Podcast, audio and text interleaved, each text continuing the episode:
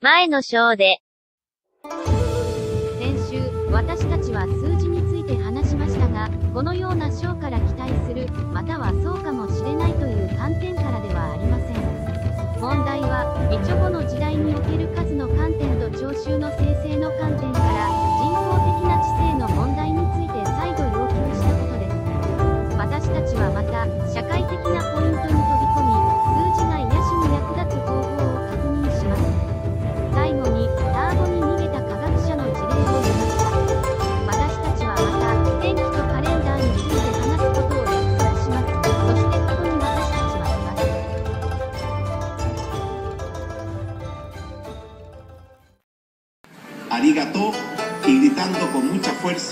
Nihon Gambara, Chiri Gambara.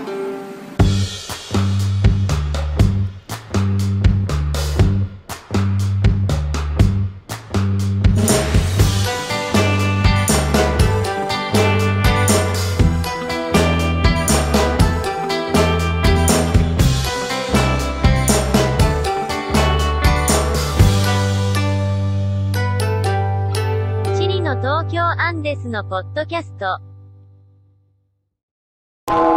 エピソード24前向き常に先を見据えた態度旅行を楽しむ、 10 de la noche en Chile continental, 10 de la mañana en Tokio insular. Comienza una noche más de Tokio en Chile a través de la plataforma de domocreativo.cl en sus canales de YouTube, Instagram, etcétera. Domingo 18 de octubre del 2020, 22 horas 01 minuto. Harto número. Harto número. Buenas noches, María José, ¿cómo estás? Buenas noches, Cristian. Gato, arigato. Arigato, gato, buenas noches, ¿cómo estás? Buenas noches, bien, bien, bien. Hermoso, hermoso todo. Hermoso todo, ¿cierto? Una linda noche. Sí. Bienvenidas, bienvenidos, bienvenides, bienvenidis. Todo mundo es bienvenido a Tokio en Chile. Así que para dar comienzo al capítulo de hoy, vamos a ir al concepto del día. El concepto es Maemuki, que significa la actitud de mirar siempre hacia adelante. ¿Qué les parece este concepto que nos han enviado los japoneses? Fantástico. Fantástico porque para atrás no cunde. Para adelante porque para atrás no cunde. dice. Sí. No, sí, es verdad, es verdad. Nada que hacer. Nada que hacer, hay que mirar para adelante siempre. Siempre para Porque el atrás es una construcción mental. El atrás es una construcción mental. Mira, Y nada que hacerle. Nada es que una hacer. interpretación. Una interpretación de la realidad. Una interpretación de la realidad. Yo, como soy un interpretador de la realidad, quiero llevarlos una vez más, como todas las semanas, al pasado. Pero qué anacrónico que te pusiste. 20 de febrero 2006. Ah, Esas noticias me gustan. Año 2000, esas Los Que ya nadie ve. 2000. 2000, tantas cosas que pasaron ahí. Estábamos en otra nosotros. Estábamos en Sí, otra. Sí, Era sí. una transición de la transición. Sí, eso, Eso. eso. es lo que pasó. Haciendo tocatas, música, en otra. pues, y- En- sí. Y ahí todo pasando estos cabros. Está todo acá. pasando. Mira. Negociación, Tratado de Libre Comercio, Chile y Japón. Presentación de aspectos de interés público en propiedad intelectual. El jueves pasado, ONG Derechos Digitales, en conjunto con Creative Commons Chile, Centro del Software Libre y Educa Libre, presentaron a la Dirección de Relaciones Económicas Internacionales de la Cancillería un documento en el que se resume la posición de estas organizaciones en materia de propiedad intelectual en el marco del comienzo de las negociaciones de un tratado de libre comercio con el Reino de Japón, que entre otras incluirá estas materias. Bueno, esta nota de la ONG Derechos Digitales, que es muy interesante su trabajo, yo les recomiendo darse una vuelta por esta página, está interesante. eh, hay ciertos temas que no están en la palestra y, y son los que los temas importantes, ¿no? En estos tiempos donde lo más complejo a nivel de la firma de tratados y posibilidades, acuerdos, tiene mucha relación con la capacidad de Chile de firmar o no firmar acuerdos con eh, grandes transnacionales. Claro. En este O caso, sea, esas son las Eh, bases claro, y 16 años después, no, 14, 14 años después, es hoy día. es hoy día. Entonces, Es hoy día. eh, esto tiene mucho que ver con el tema de los derechos digitales, por sobre todo, ¿no? Eh, que es un tema del que no se habla, porque poco sabemos de esto. Y para seguir en esta línea de tiempo, Yo los quiero llevar a esa época donde se usaba. eh, ¿Qué programa así de diseño, gato, el año 2002? Año 2002, Claro, como Photoshop 5. Photoshop 5. Aquí está. 5, Photoshop 5. 4, 5. Mira, agenda Sí, digital. Sí, sí. Corel. Corel, Corel. Esto es. Corel. Esto es Corel. ¿cachai? Chile 2004-2006. Agenda digital de acerca al futuro. Grupo de acción digital, febrero de 2004. Esta es Yo la. debo decir, yo nunca ocupé, nunca ocupé, Corel, nunca me siempre me negué, porque lo considero un programa muy alternativo. No es la oficialidad. no es la oficialidad. Mira, y esto habrá sido hecho. Esto es oficial, pues mira, imagínate. El ojo oficial. y el sol también. Y, el sol la mano también. mano también. es- Todo oficial. Entonces, el año 2004, yo les vamos a dejar, como siempre, los links para que revisen. Eh, aparecía la primera agenda digital chilena. Eh, luego, el 2000, Agenda. nos vamos a pegar un saltito, un pequeño salto, ¿no? Y vamos a ir al lanzamiento de, a ver, presidente, este o no. Oh, no lo tengo. ¿Qué pasó? ¿Dónde quedó? Dame un segundo. Oh. Sí, Va sí, pasando sí. el tiempo, va pasando el tiempo. Pasa el tiempo, Cristian, pasan los Photoshop. Ya vamos el Photoshop 5, estamos pasando Photoshop Photoshop, 5. Photoshop 6. Después Photoshop 6,5, esto es ñoño. Ñoño, sí. 6,5 y de ahí pasó a 7. Y el 6,5 fue un intento por hacer las cosas diferentes, pero después pasaron al 7 nomás. Fue- Quizá ojalá con Chile lo que esté pasando sea como un intento y mejor pasemos a otra cosa porque aquí como que no funcionó. Esperemos, por favor. Otra cosa, mariposa. Claro. A otra cosa mariposa. ¿eh? No, el 6,5 no funcionó acá. No, No, nos Ojalá dio que- el, el- el ancho. Ojalá que nos demos el ancho para estos planes tan inmensos que nos tienen. ¿Todavía tiene el documento o, o sigo hablando más acerca de ese No, tema? No sí, sé. pero aquí ya. Está. Yo les quería mostrar este video. Mira. El futuro es hoy. Bella frase. Pegadora. 2013. Claro. Entonces aquí. Ahora cambiaría por hoy es el futuro. Hoy es el futuro. El futuro es hoy. Mira, pues, viste. Esto era el año 2013. Nos hablaban, nos mostraban el futuro, imagina Chile, nos ponían una música así. Esas pantallas eran la modernidad en 2013. Totalmente. Era Totalmente. hasta en la NASA. Claro. Y. Estaba en la NASA. Porque esta agenda Mira, se plantea un desafío desde el momento actual hasta la década de el, o el año del 2020. Y lo que busca es fijarse metas muy ambiciosas, que van acompañadas también de una inversión de recursos muy cuantiosa, de forma tal de que Chile pueda acceder y estar en la vanguardia de esta revolución que está golpeando nuestras puertas y que está cambiando nuestras vidas. Año 2013, Ya siete años siendo la misma tontera. siete años diciendo la misma tontera. Eh, luego el año así como para adelantarnos un poquito en el tiempo, esto es una son pasaditas rápidas, esto es el año 2014. No. Ah, la que se me había perdido era otra. Era la de la señora. Era la de la señora, esa fue la que se me perdió. Bueno, 2014 ya es Photoshop CC, Photoshop creo. CC. Creo. Bueno, en fin. El 2014 la señora Bachelet también pasaba eh, este tema de la agenda digital, ¿no? Una actualización cuando ella estuvo en su gobierno. ¿Sabes qué? Lo voy a buscar. ¿Tú puedes hablarnos más acerca de Photoshop mientras yo lo busco? De Photo- Photoshop y el nuevo orden mundial, puedo hablar. Eso. Eh, a raíz de eso, para todos los que quieran entrar en la conspiración más conspiranoica, eh, vean, es, es el, la pantalla de inicio de Photoshop, creo, de Photoshop.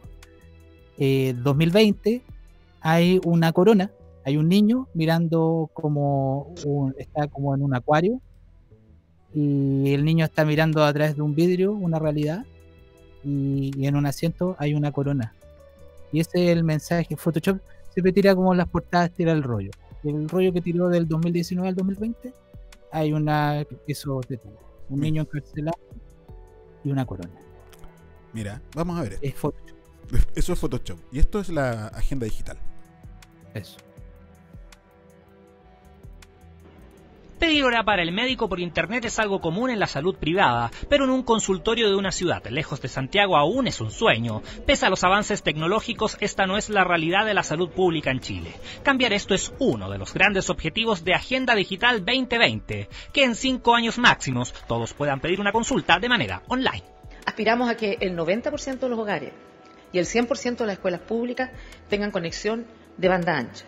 Además, nos comprometemos a que el 90% de las comunas tengan zonas Wi-Fi públicas y esperamos lograr que la velocidad promedio de acceso a Internet sea al menos 10 megabytes por segundo. Dentro de las iniciativas contempladas en esta agenda digital está la Ley de Protección de Datos Personales, la instalación de una fibra óptica austral que conecta las zonas más alejadas, el concurso para una banda ancha de 700 MHz, la digitalización de los municipios para agilizar trámites y un programa estratégico.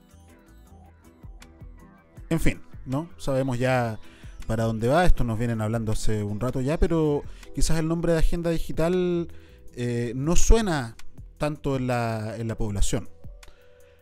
Y la agenda Claro. digital, ¿cierto? La manera en que se ha llevado Sí, eso. es que de cierta manera igual somos como analfabetos digitales. Como que la gente se mete a, o nos metemos, que digo la gente, eh, Claro. nos metemos a, a redes sociales, a navegar en internet y desconocemos profundamente lo que se está haciendo con nuestros datos, con las búsquedas que, que se almacenan. No tenemos idea de eso. Y ahí aceptar cookies, aceptar. aceptar cookies. y bueno, la Agenda Digital 2020 de la que nos hablaba Piñera, Somos la generación de los aceptar. Aceptámonos a todas las condiciones. que nos aceptamos todo nomás.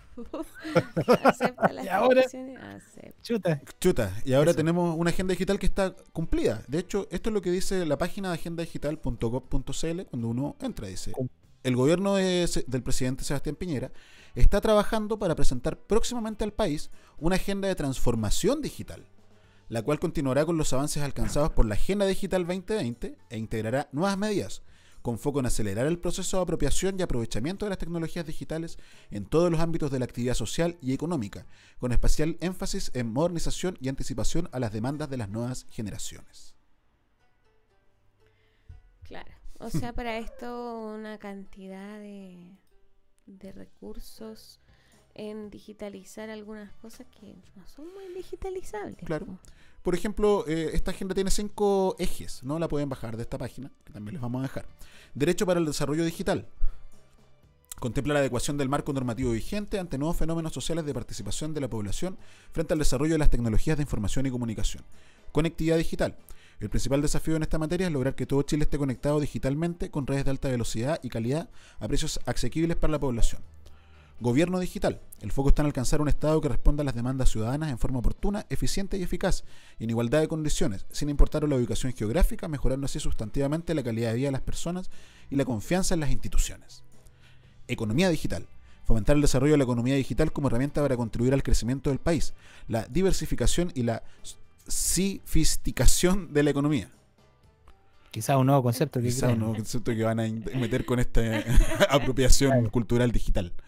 El principal Claro. desafío, dice las competencias digitales, es mejorar la calidad de la educación a través de contenido y recursos tecnológicos orientados a docentes y estudiantes. Además, facilitar la empleabilidad y la inserción laboral de quienes egresan de carreras técnicas y profesionales en TIC. Eso. Así que eh, suena muy lindo, ¿no? Claro, y, y hay que entender que el proceso que estamos viviendo ahora a través pandémico es una digitalización a la fuerza de toda. Por algo hablan, es que el mundo no será lo mismo por este coronavirus.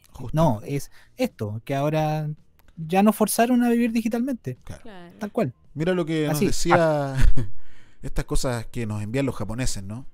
Ah, Mira, Naciones Unidas, Derechos Humanos, Oficina del Alto Comisionado. Derechos humanos en la era digital. Derechos humanos en la era digital. ¿Puede marcar la diferencia? Discurso programático de Michelle Bachelet, alta comisionada de las Naciones Unidas para los Derechos Humanos.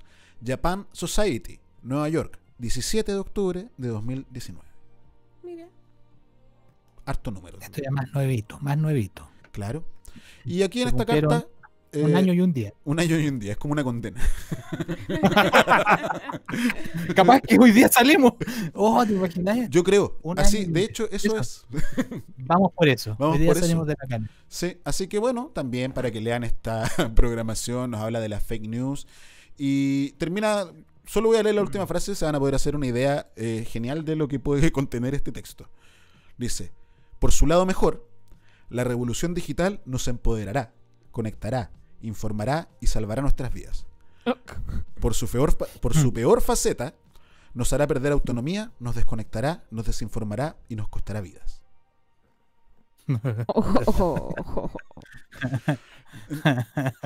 Achuta. Chuta. eh, hemos Hemos hablado. Y no podemos así como obviar, obviar entonces implantar esto, sino va a ser tan así tremendo, chuta. Claro, Claro, o sea. Claro, claro. Es, es como Claro. será o no será, ¿cachai? Bueno, son estas amenazas. claro. Eh, y justamente un poco lo que, lo que tú decías, ¿no?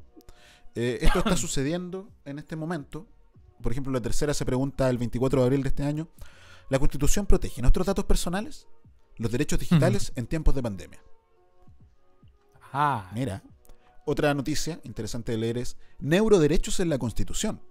El debate sobre cómo regular las tecnologías que permitirán leer los cerebros. Lo dan por sentado. Ah. Lo dan por sentado. Así permitirán. Esto va a pasar. 26 de por septiembre. algo queríamos hacer un cambio de constitución. Quizá estos son los temas. País. Puede ser, ¿ah? O sea, sí, claro.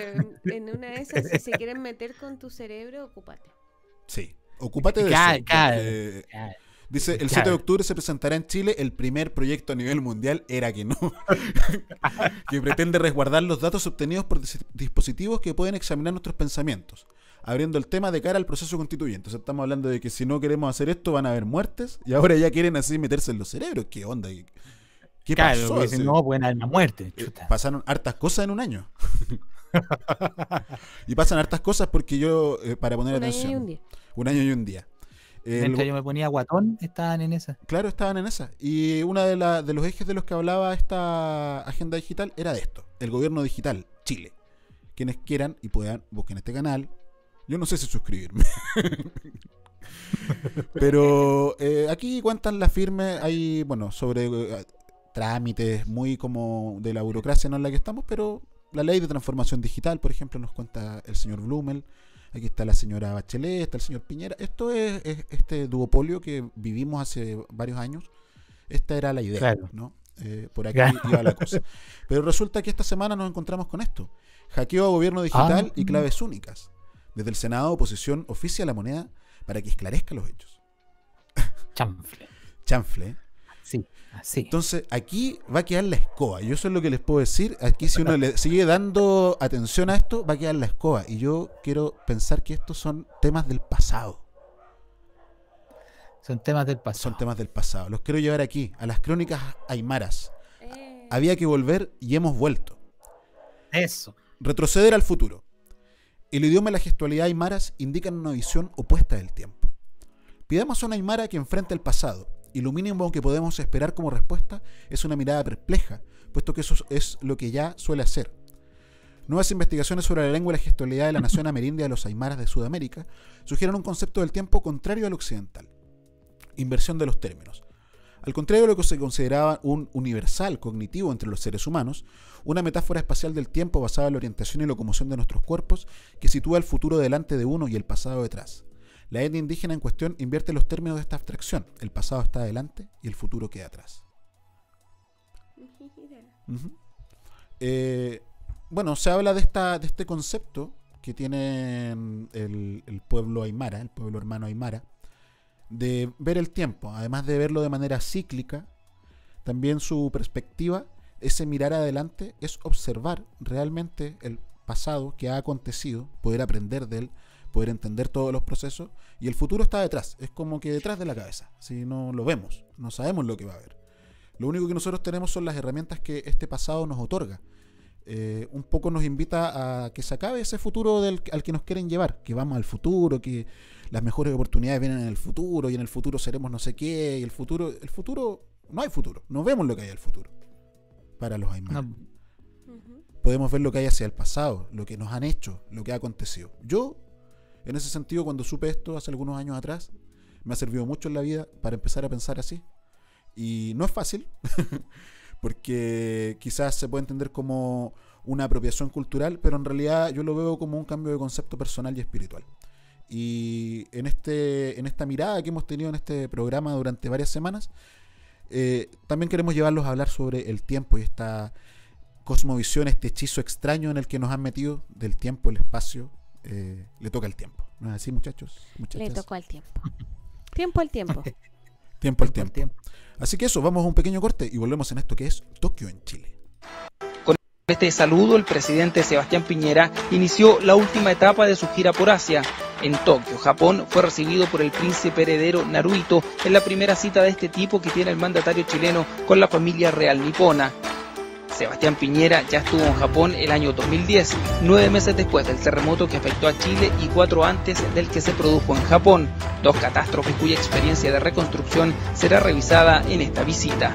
Y por esa razón vamos a estrechar los lazos de colaboración para perfeccionar nuestro sistema de alerta temprana y protección eficaz, eficaz, eficaz frente a fenómenos de la naturaleza. Después de ir a la residencia de Togu-Gosho, la casa de los emperadores, Sebastián Piñera llegó al Parque Imperial de Tokio. Aquí se refirió escuetamente a la salida del ministro Álvarez sin hacerse cargo de, sin hacerse cargo de, sin hacerse cargo de las críticas que expresara el renunciado secretario de Estado a la forma en que el gobierno manejó el conflicto de Aysén. Quiero agradecer al ex ministro Rodrigo Álvarez por su valiosa contribución como subsecretario de Hacienda y como ministro de Energía. La última actividad del día fue en la Universidad de Tokio, donde el presidente dio una clase magistral, dio una clase magistral y en la que adelantó que le pedirá consejos al primer ministro japonés para la reforma tributaria que se prepara en Chile, la reforma tributaria que se prepara en Chile, la reforma tributaria que se prepara en Chile y en momentos que este país también discute una. Reuniones con los máximos ejecutivos, los máximos ejecutivos, los máximos ejecutivos de empresas japonesas de tecnología asoman en la agenda del presidente Sebastián Piñera para este jueves, que también se reunirá con el primer ministro de Japón.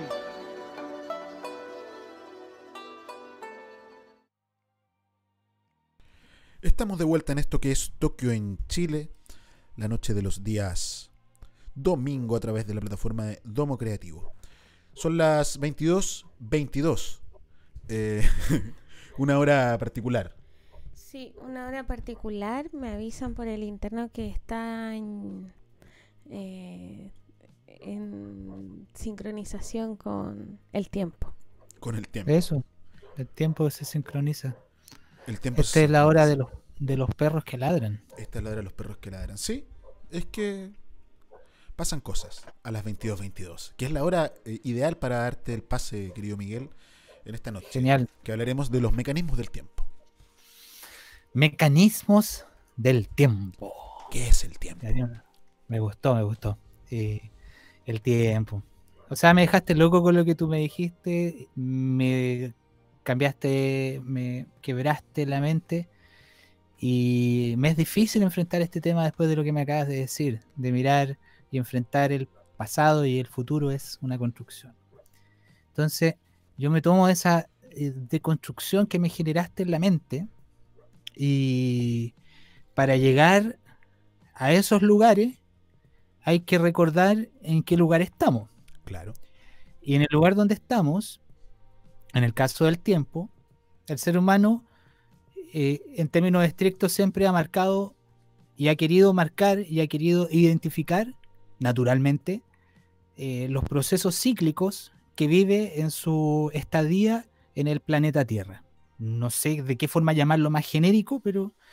eh, y, y esa necesidad del ser humano de ir marcando, eh, situando, ordenando, entendiendo cómo funciona el sistema, es natural a su llegada. O sea, llega el hombre y comienza a entender que los días son días, que y todo, toda esta construcción.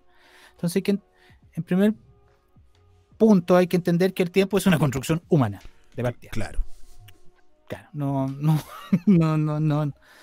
Es, es algo que parte desde el ser humano y su volada de ser ser humano. Claro. Igual eh, quiero hacer un, un aporte, gato. favor. Hay un tiempo que, o sea, en, en- usando la terminología pertinente, el, el tiempo humano es cronos. Y el hay un tiempo divino que es como que no, no se puede concebir. eh, Claro. inefable, que no se puede nombrar Ya. tampoco, que se llama Kairos. Kairos. Claro. No, y Mira. haciendo otro aporte a aquello, el Por tiempo favor, humano- este- el programa hoy día es abierto, ¿eh? no es cerrado, es abierto. Ya, bueno. Por favor. Eh, no, claro, en términos No así. vino científico No, no viniste científico viniste- No, no, el tiempo más abierto. Cronos, eh, Saturno. ¿Eh? Saturno, ¿no? Es el Ah. equivalente, el, el ojo. Claro. Y es por, como por, ah, diría yo, según lo que he entendido del estudio del tiempo en términos como de la duración humana al tiempo, es el factor como de mayor como enjaulamiento, ¿no? Siempre estamos eh, como atentos al tiempo, que se me pasa el tiempo, que se me va el tiempo, y simbólicamente, eh, para pensar, eh, es curioso que el reloj se ocupa en la pulsera, ¿no? Es como en la muñeca, eh, esa concepción de tener aquí claro. tomado el tiempo. Algo Como atado. el grillete. Algo atado. Sí, como un grillete. Como el grillete. Oye, a Sí, propósito, sí. ya último alcance, lean eh, Sí, instrucciones para, para el reloj de Cortázar, que dice que, entre otras cosas, que, que te ponen un, una cuestión que te muerde el brazo todo el rato y te dice, mírame. Sí, pues. Sí, pues. claro, el tiempo es esclavo tuyo, tú eres, tú eres esclavo del tiempo. Y al final, claro, o sea, si en términos estrictos no existiera la salida y la puesta del sol y los astros y las estrellas, y no habría una concepción de tiempo. Eh, sería. No, no. Y el que se marquen en forma básica y natural los días, las noches y las lunas y los soles es claro una designación de la observación humana y eso es como un poco lo natural y después viene el ordenamiento de los días, de las semanas, de lo que hay que hacer cada semana y eso es otro concepto y ese es el concepto humano y dentro del concepto humano está el concepto de los calendarios me Claro. quiero ir como por ahí entonces por favor nosotros vivimos en una sociedad romana hay que aceptarlo eh, tenemos código romano. eh, claro, o sea, vivimos en el Imperio Romano. Es una lástima tener que decirlo ¿Puedo de esa forma tan dura, pero es así. ¿Puedo hacer el Por favor. aporte etimológico? Dale, dale. Calendario viene de calenda, que eh, a su vez proviene de cuenta. Dale. Entonces, eh, era la forma de contar eh, cómo ibas pagando las cuentas y los tributos a los emperadores y todos esos delirantes. Justamente, como tú bien dices, es una de, de- es una organización. Un calendario vendría siendo una organización. es la agenda que te pone alguien o algo, ya sea una, un imperio, una institución, algo, que te ordena un poco lo que tienes que hacer. Y eso no tiene nada que ver cómo se marcan los días y lo natural, que son las lunas, los soles, el día, la noche, eh, el invierno, el verano. No, esto es, se tomaron de esto, como toda eh, esta, este pensamiento eh, oscuro, toma todo lo bonito y lo pervierte. Entonces toma de eso para armar un rollo. Y ese rollo son los calendarios. Entonces, por favor, primer calendario, nuestro, como vino el Imperio Romano, el primer calendario que, o sea, antes había gente que solamente se dedicaba a contar las lunas. Entonces, desde ahí se fue eh, especializando hasta que se dio forma al calendario romano. Estoy hablando de las bases de lo que nosotros conocemos ahora, hoy en día, como calendario y días, y que hoy día sea 18 de octubre del 2020. eh, eh, claro, o sea, eh, parte desde acá, desde el calendario romano. Entonces vamos a hacer una pequeña revisada de eso para saber dónde estamos eh, metidos. Por favor, Cristian, lo, lo primero es descripción general, por favor. El calendario romano fue el primer sistema para dividir el tiempo de la antigua Roma. Según la tradición mítica, el calendario romano fue creado por uno de sus dos primeros reyes, Rómulo. Cacha. El primitivo calendario romano fijaba la duración de los meses en 29 días, 12 horas y 44 minutos, con meses lunares de 29 o 30 días. El mes era la fracción mayor y el día la menor, aunque después se dividió en horas. Los romanos consideraban que el día se iniciaba a medianoche. Al establecerse el año de Anus, anillo, le fijaron una duración de 10 meses, sistema decimal, pero más tarde, por influencia griega, se pasó al año de 12 meses con 368 días y 3 cuartos de otro, con meses de 30 y 29 días alternativamente, y cada dos años un año con 13 meses, ajustándose progresivamente el sistema, suprimiéndose o agregándose días. Así se estableció un año que comenzaba en primavera, el mes dedicado al dios de la guerra, Marte, o sea, el mes Martius, marzo. Luego seguía el mes que se abre, Aprilis, abril, el del crecimiento, Maius, mayo, y el del florecimiento, Junius, junio. Luego los meses seguían por orden del el quinto al décimo, quintilis, julio, sextilis, agosto, septiembre, septiembre, octubre, octubre, noviembre, eh, noviembre y diciembre, diciembre. Seguía el mes de apertura de los trabajos agrícolas, Januarius, enero, y el mes de las purificaciones, Februarius, febrero. Si se añadía otro mes, esto no tenía nombre, pero se le llamaba Mercedonius, por estar consagrado a la paga. Chuta, la cuestión Eso, hasta ahí lo va. No, o sea, ya estaba hablando de que hoy día sea el 18 de octubre del 2020 y que el 2020 y que el esto y que subamos 2 más 2, 0 y que esto y todo otro. O sea, ya la base ya viene, eh, viene, ya no, o sea, vamos ajustando para allá, para acá, para allá, para acá, para acá, para allá, para acá y no sabemos qué. Y este calendario es lunar. Claro. Lunar. Solamente lunar. Mira, por favor, ándate para abajo, por favor. Donde dice denominación de las horas. Aquí yo me quiero en un, no todo lo, yo no estoy diciendo que porque veamos en, el Imperio Romano y nos tienen con un bozal en la boca por vivir en el Imperio Romano, eh, no, no puedo decir, desconocer la belleza también de su cultura. Entonces, por favor, léeme algo, eso, por favor. Los romanos denominación no, de... denominación de las horas, disculpa. Los romanos no dividían el día en 24 horas o 24 partes iguales durante todo el año. Repartían el tiempo de luz, el día, en 12 horas. De esta manera, en verano, las horas resultaban más largas que en invierno. Para medir las horas utilizaban relojes de sol, orologium, reloj de sol, y más raramente de agua, clepsidra. Inicialmente se dividía el día y la noche de acuerdo con las manifestaciones visibles de la naturaleza. Así, medianox, la medianoche, inclinatio mediae noctis, declinación de la medianoche, galicinium o gallicantus, el canto del gallo, Puedes decirlo solamente no en latín, o sea, en romano, puedes, románico, puedes decirlo en, castellano solamente. Un poco para mostrar la poética de cómo eh, nosotros estamos, tú decías, estamos atados a este reloj con los números de la botón.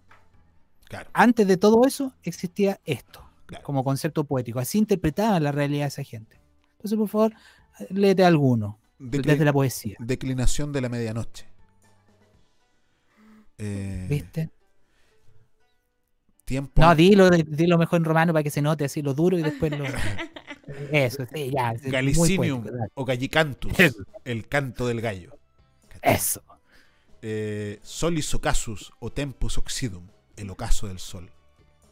¿Viste? Eh, Crepúsculum vespertinum, el crepúsculo hasta el anochecer. O sea, hay un conceptualmente, ellos, según lo que yo interpreto, eh, percibían la realidad mucho más conscientemente de lo que nosotros interpretamos o percibimos nuestra realidad. Sí, igual está buena porque esto es político ¿Eh? totalmente. Concubium noctis o concubia nox, ah. el tiempo de dormir.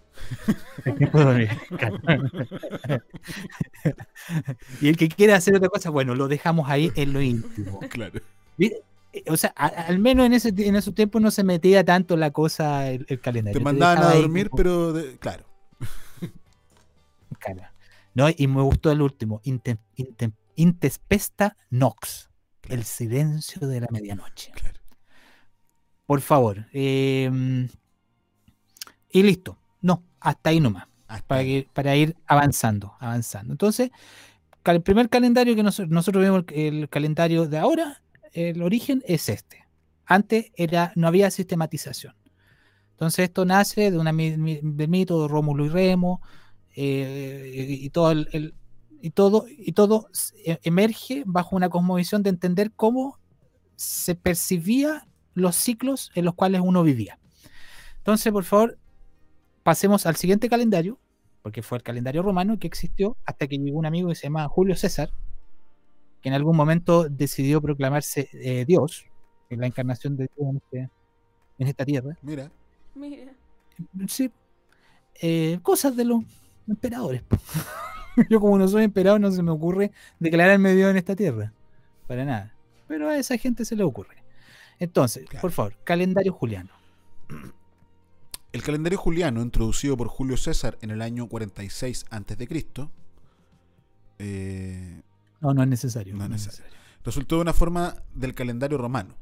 Entró en vigor en el 45 a.C., poco antes de la conquista romana de Egipto. Era el calendario predominante en el mundo romano y posteriormente en la mayor parte de Europa y en los asentamientos europeos de América y otros lugares, hasta que fue sustituido progresivamente por el calendario gregoriano promulgado en 1582 por el Papa Gregorio XIII.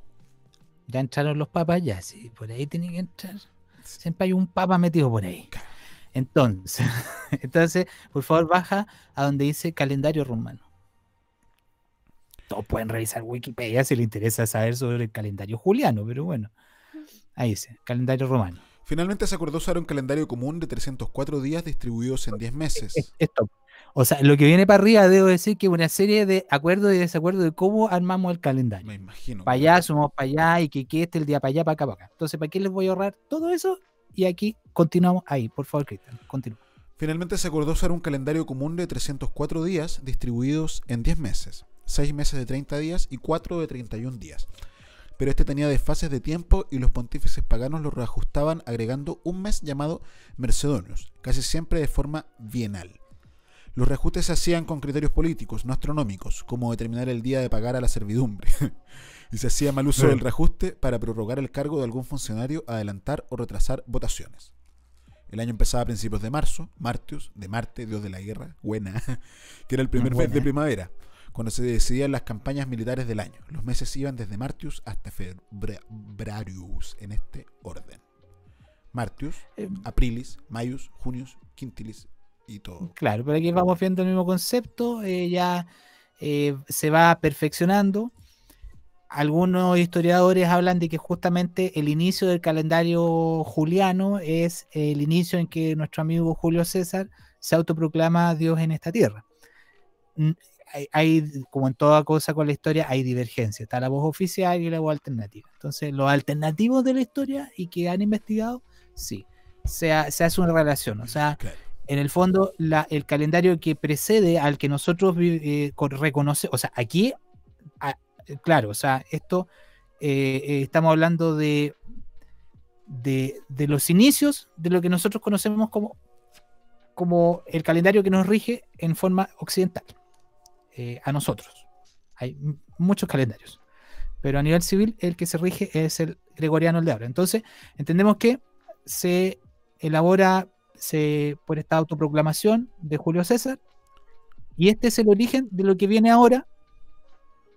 em, que. ah, mira, a ver, espera, espera, espera. ¿Podéis bajar? Sí. Disculpa. Disculpa. Implantación de la semana. Implantación de la semana.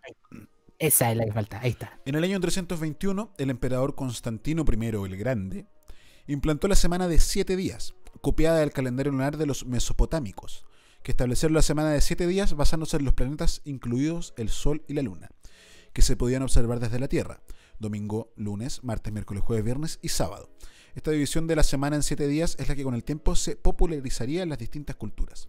Además decretó que el domingo, 10 solis, día del sol, fuese día de descanso para adorar a Dios, en detrimento del sábado, tradicional no solo entre los judíos, sino también entre los gentiles. Y es que según la tradición, Jesucristo había muerto el sexto día de la semana judía, viernes, y había resucitado en domingo. Este era el primer día de la semana judía. Por otro lado, se satisfacía otra religión muy popular a la que perteneció el propio Constantino, el culto a Mitra, cuya representación era el sol. La semana de siete días se hallaba también presente en el antiguo calendario egipcio. Entonces, que eso. Tal cual. Entonces ya estamos hablando del año 321. Hay que hacer notar que en ese tiempo no existía la denominación de antes de Cristo y después de Cristo. Eso en ese tiempo esa gente no hablaba de eso. No, no era un estándar, no, nada. O sea, se hablaba de, el calendario juliano, o sea, la proclamación de, Julio César como el emperador supremo era el inicio del calendario, o sea, era el inicio, era marcada el año, año 1. Claro. Entonces, eh, claro, todo el asunto de Cristo viene, es muy posterior. Para los que saben y conocen esto, esto es información, ah, ya lo sabía. Pero en realidad val- vale recordarlo. Claro. Entonces, pasó el tiempo, pasó el tiempo, llegaron los papas, se fueron papas, mataron papas, envenenaron papas, hubieron papizas mujeres que hasta tuvieron guagua, después como que se empezaron a meter las papas con los pop, los, los papas con los papas, papas masculinos y las papas femeninas, empezaron a tener hijos y después el tema de lo de cómo repartimos la herencia, mejor, y ahí todos los papas en su rollo. Entonces, en todo su rollo, llegamos al calendario gregoriano. O sea, hasta antes del calendario gregoriano se, siguió, se seguía ocupando, eh, y hasta, hasta en el siglo XX se seguía ocupando el calendario juliano, o sea, eh, que hacía proclamación del emperador Julio César. Ese era, estaba marcado, regido, era el regente de, ese calendario y, del modelo. O sea, eh, eh, hacer una conmemoración al emperador romano. Y después llegan, como le decía, a la iglesia y se crea esto, calendario gregoriano, por favor. El calendario gregoriano es un calendario originario de Europa, actualmente utilizado de manera oficial en casi todo el mundo. Denominado así por ser su promotor el Papa Gregorio XIII, quien promulgó su uso por medio de la bula Inter Gravísimas. A partir de 1582 sustituyó gradualmente en distintos países al calendario juliano, utilizado desde que Julio César lo instaurara en el año 46 a.C. El calendario juliano era básicamente el calendario egipcio, el primer calendario solar conocido que estableció la duración del año en 365,25 días. El calendario gregoriano, eso. Eso, es el último segmento. El calendario gregoriano se originó a partir de un primer estudio realizado en 1515 por científicos de la Universidad de Salamanca y de un segundo en 1578. Del primero se hizo caso omiso y del segundo finalmente surgió el actual, el actual calendario mundial, aunque el mérito se atribuyó a otros personajes. Los primeros países en adoptar el calendario actual fueron España, Italia y Portugal en 1582. Sin embargo, Gran Bretaña y sus colonias americanas no lo hicieron hasta 1752. Eso. Entonces, por lo menos nosotros, eh, como protonación, eh, claro, se nos llegó a contar de 1752 el calendario, antes existía el calendario de juliano, hacia Julio César, Sí. el emperador. Entonces, ándate por favor al, abajo. Continúa. Que mm, eso ahí todo. Para que, a donde dice. A donde dice año 1583. Puse como un ejemplo. Quédate ahí, no vas para arriba. No para arriba, para arriba, para arriba, para arriba. Ahí, año 1583. Bueno, resulta que para implantar, todo estaba funcionando súper bien con el calendario juliano, pero como eh, ya el tema del emperador ya nos resulta un poco molesto, porque como vamos, ya el, el marketing, ¿cómo vamos a hacer todavía un imperio romano como tal? Pues es, es- es feo. Démosle otro, una vuelta de tuerca. Los papas. Ha- ha- ha- hagamos una unión de fuerzas. Entonces se integra el concepto de lo que es eh, el, o sea, independiente que el por concilio eh, la denominación del año 1 como el nacimiento, el año 0, el año 1 como el nacimiento de Cristo, la denominación anti y después, ya existía a nivel eclesiástico, a nivel civil solamente existía el calendario del imperio, Tal cual, imperio romano. Entonces, a contar de esto, se le da un nuevo barniz, se le da una nueva cuestión, y aparece nuestra figura de Jesucristo, del cual yo extraigo toda su sabiduría, y estas son cosas de seres humanos. Entonces, se crea este concepto de, eh, de este nuevo calendario, del cual nos rige. Entonces, me quería detener entre todas las vueltas para allá, vueltas para acá, y que armemos el número, y que para allá, y qué día estamos, Sí, para impresionante. allá. Entonces, algunos ejemplos, por favor, en el año 1583, que fue bastante confuso, por favor, algunos. En los Países Bajos, Holanda, Flandes, Hennegan y algunas provincias del sur, el sábado 1 de enero de 1583 vino después del viernes 21 de diciembre de 1582, por lo cual no hubo festividades de Navidad ni de Año Nuevo. Este, los niños no recibieron.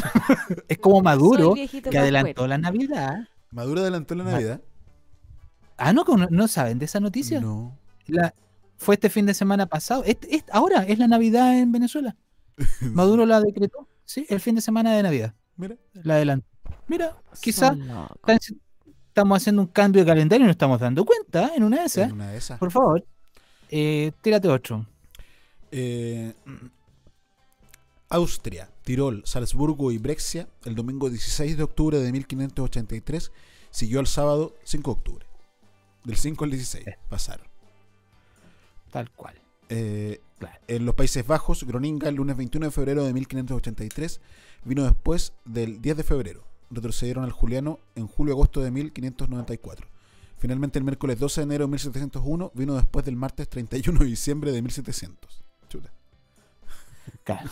Entonces ya la delgada línea de saber en qué día nos encontramos a Sí. nivel astrológico, energético, todo, no, no, no, no, no, y de los números, que el 2020, que de 1 más 8 y el 9, la cuestión, todo es un invento bajo los parámetros de esta configuración. Sí. Oye, yo esto.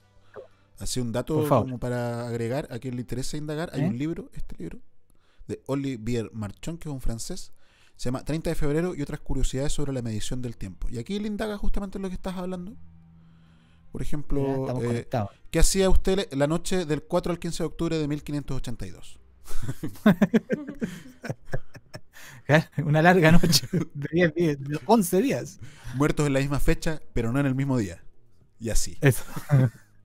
claro. Muy interesante este Sí, libro. muy bueno. Muy bueno.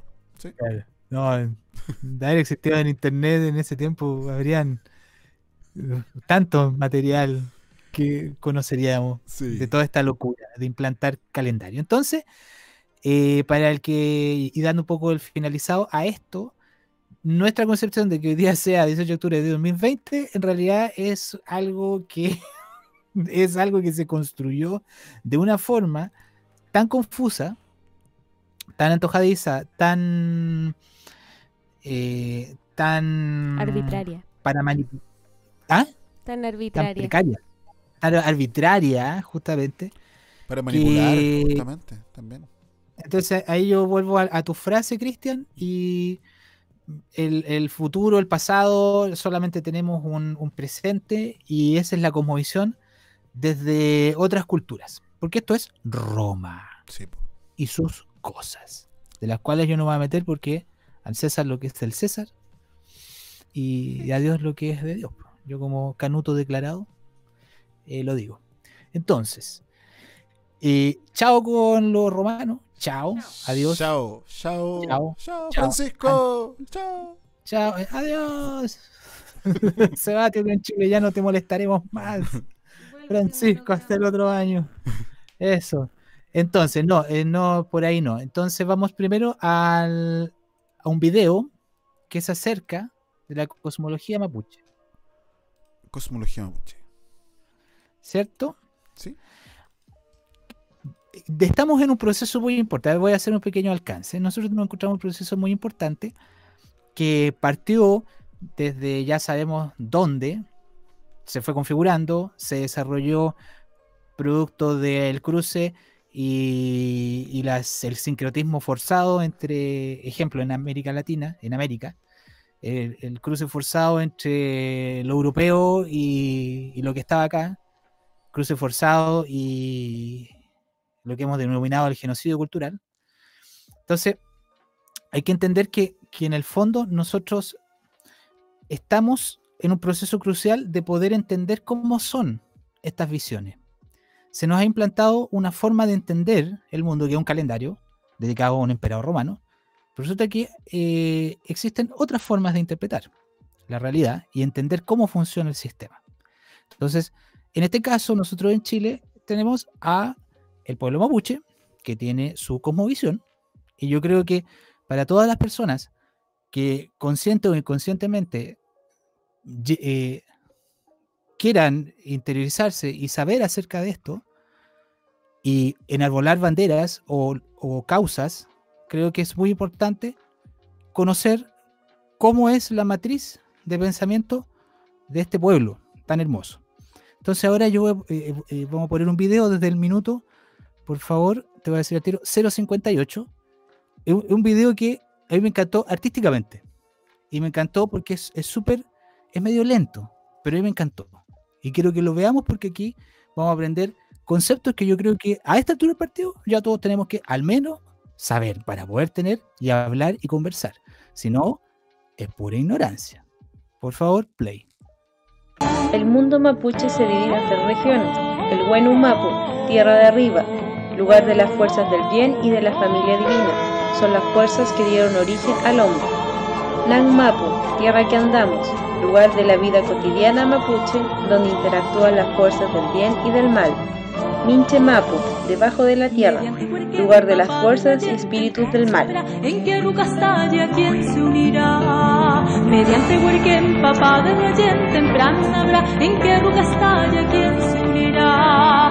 Y antes de plumar le habrán de llevar ganado, caballos, joyas y chamar, pues sin su Rayén su ruca triste se quedará.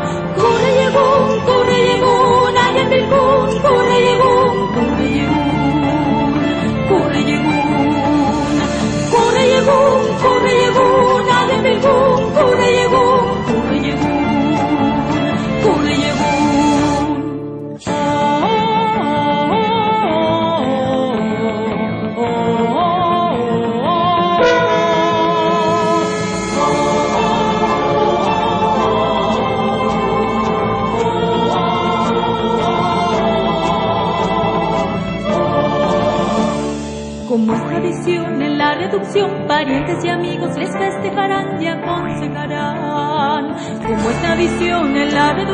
Parientes y amigos les festejarán y aconsejarán.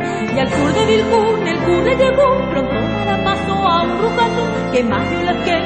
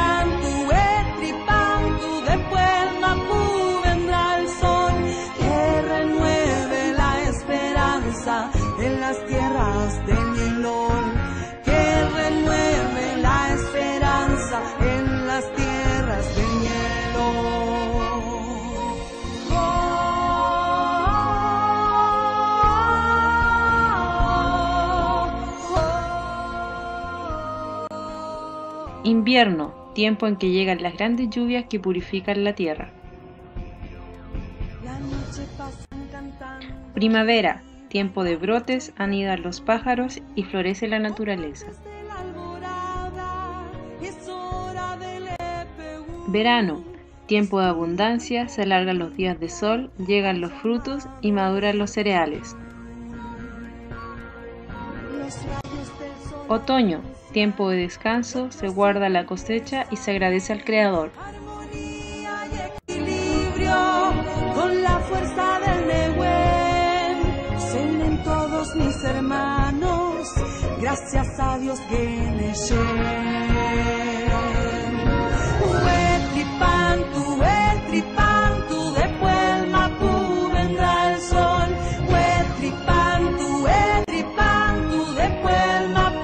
Eso.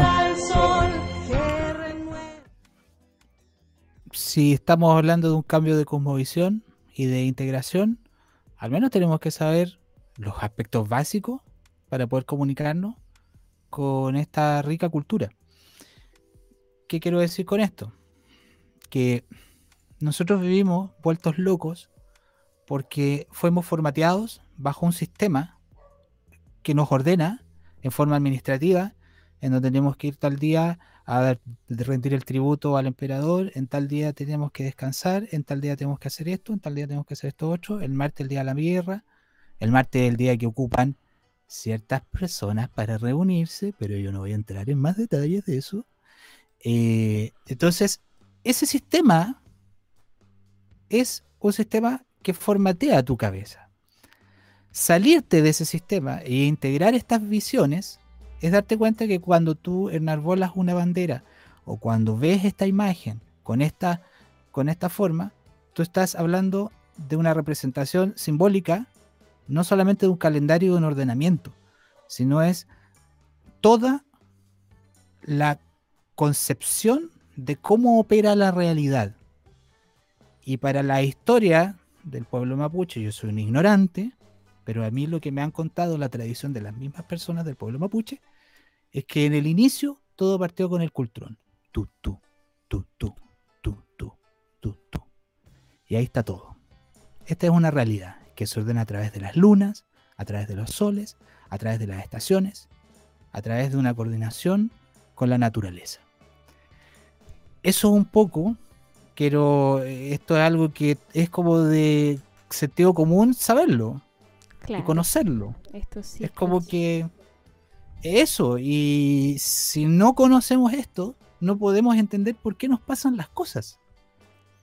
En Y el caso de, de las mujeres que además tenemos un ciclo que Su se luna. ajusta a, a este movimiento lunar, eh, claro, la luna eh, es sumamente útil conocer eh, en qué consiste la energía de cada uno de estos ciclos. Em, para entendernos a nosotras y saber qué energías también nos habitan según el momento del ciclo que sea. Claro, o sea, mira, tú acabas de dar una, una buena, buen detalle porque estamos hablando de que la, concepción del tiempo que nosotros tenemos, que hoy día sea la fecha que es, obedece a una concepción eh, que antes era lunar y después el calendario que hoy día nos rige es solar. Claro. Pero si estamos entendiendo cómo era la concepción de los pueblos eh, prehispánicos, se integra el sol y la luna. No puede haber una separación. Y el calendario gregoriano, como los conocemos hoy día, es solar. Tal cual. Y eso De hecho, decía Wikipedia mismo. es, es- egipcio. Entonces no se extrañe por qué, porque aparecen los ojitos de oro, porque aparecen todas estas cosas, porque vivimos en una sociedad egipcia con una legislación romana. Bueno, lo hemos hablado hartas veces en Tokio, en Chile, pero es así. Y si no lo ven, bueno, cada uno ve lo que quiere o puede o debe ver. Eso. Entonces, claro, no, no, no, es- no es- no es asunto de nosotros nada en ese sentido. Entonces, Esta es una bitácora de viaje. esta es una bitácora de viaje. Entonces, adiós con este video. A mí me encantó la, la- el cómo va bailando Muy y lindo. debo hacer el detalle. Qué lindo como parte una cosa girando en un espacio y cómo vemos que el culturón se asienta, se estabiliza, la Tierra es- es estable y los astros son los que giran. Claro. y eso no sé dónde está el globito dando vuelta por el espacio. Y esta es la, la cultura de gente que estudió esto. Lo tienen súper No clara. La tienen súper clara. Nosotros no tenemos idea. Entre los robots y los drones y pa, pa, pa, no tenemos idea. Entonces, un video cortito. El segundo que O es pensando que todos son terroristas. eh, claro, o son terroristas o no son terroristas o son estos Claro, otros, no. Nos tienen. No, no. eh. Entonces, eh, pensando en esta cosmovisión de quisiera profundizar en algo que también es un calendario, que son los calendarios o qué es lo que ocurre con los eclipses. También eh, hay ciertas formas de entender la realidad a través de el fenómeno del eclipse. Y los mapuches, el pueblo mapuche, tiene una forma de entender esto. Esto es, un, este es como un- una ramita de- del tema que salió interesante de ver. Por favor, play. Es cortito. Lan Ant, eclipse solar. En la creencia mapuche, este fenómeno es nombrado de varias maneras, tales como Lan Ant, muerte del sol, Maloni Tant, ataque al sol, Zumin Ant, el sol se oscureció. En la concepción mapuche, el sol es atacado o el sol lucha con la luna. En su lucha entregarán un mensaje. Si el sol es cubierto completamente, entonces las personas dicen que habrá cosas negativas. Si hubiese temblores, erupciones volcánicas o maremotos, entonces las personas dicen, ese era el motivo del eclipse. Pero si el sol no es cubierto completamente, el sol ganó la lucha, dicen las personas. Para que el sol gane la lucha, los mapuche realizan ruegos, otros realizan cumpem, cantos dedicados a los astros, para que el sol no sea derrotado en su lucha. De esa manera entonces habrá cosas positivas.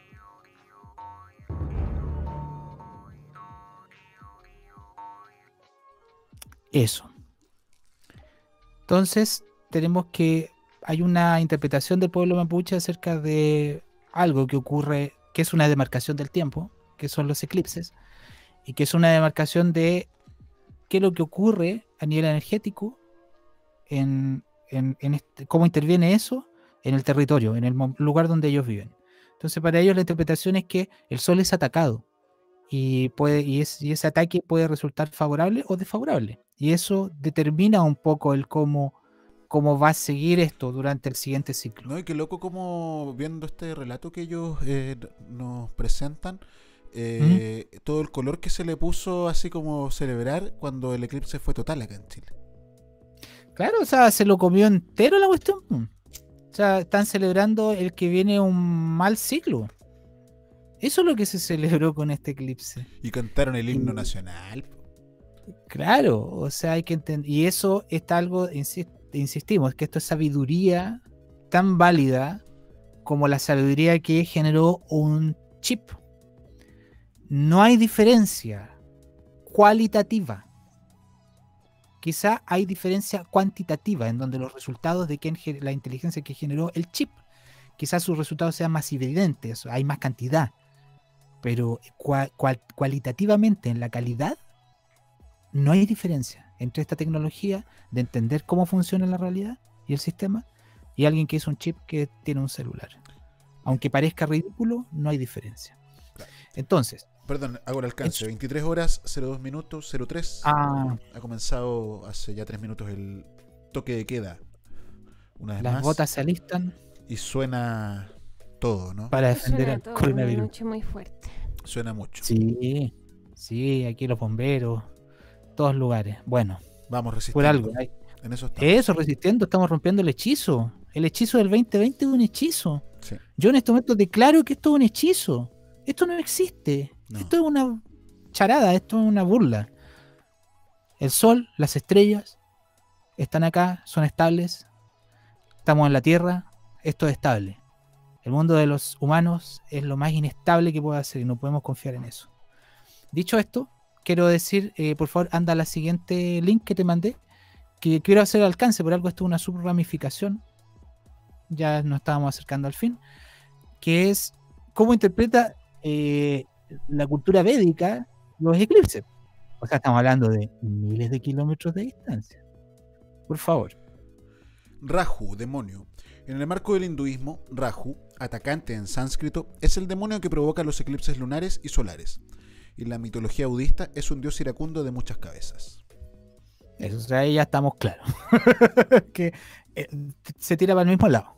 Y es el, el mismo sea, relato, un- una, un concepto de que se come al sol y es una lucha, sí. Eso, aquí no lo está inventando el gato. Aquí lo está.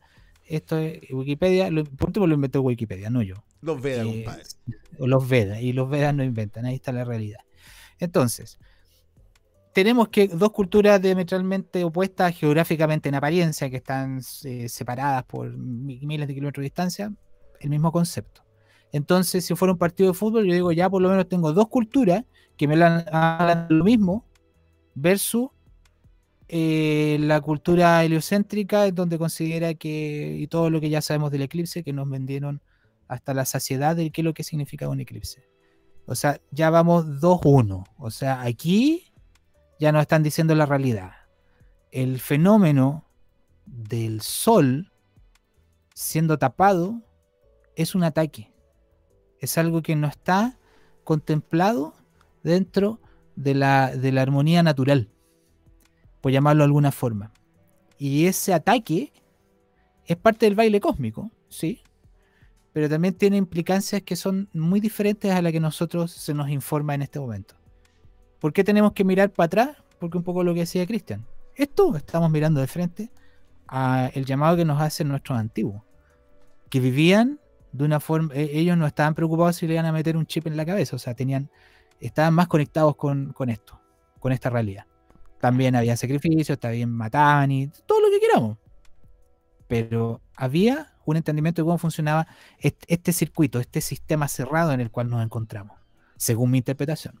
Entonces, dicho esto, eh, pueblo mapuche, eh, los Veda, check, están al mismo nivel. Entonces, ahora por último, eh, como finalizando un poco este tema de, de- de- de- qué es lo que es este calendario y cómo tenemos que salir de la trampa y de la ilusión de los números, de toda esta cosa inventada, quiero que por favor em, escuchemos la conferencia. Te voy a decir el, el, el minuto 10.43.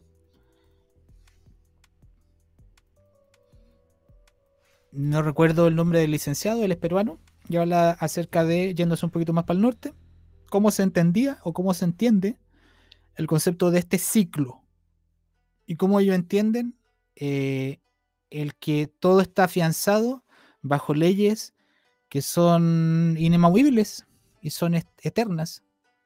Eh, esto es una conferencia acerca de, de los alimentos. Es súper interesante para quien quiera verlo.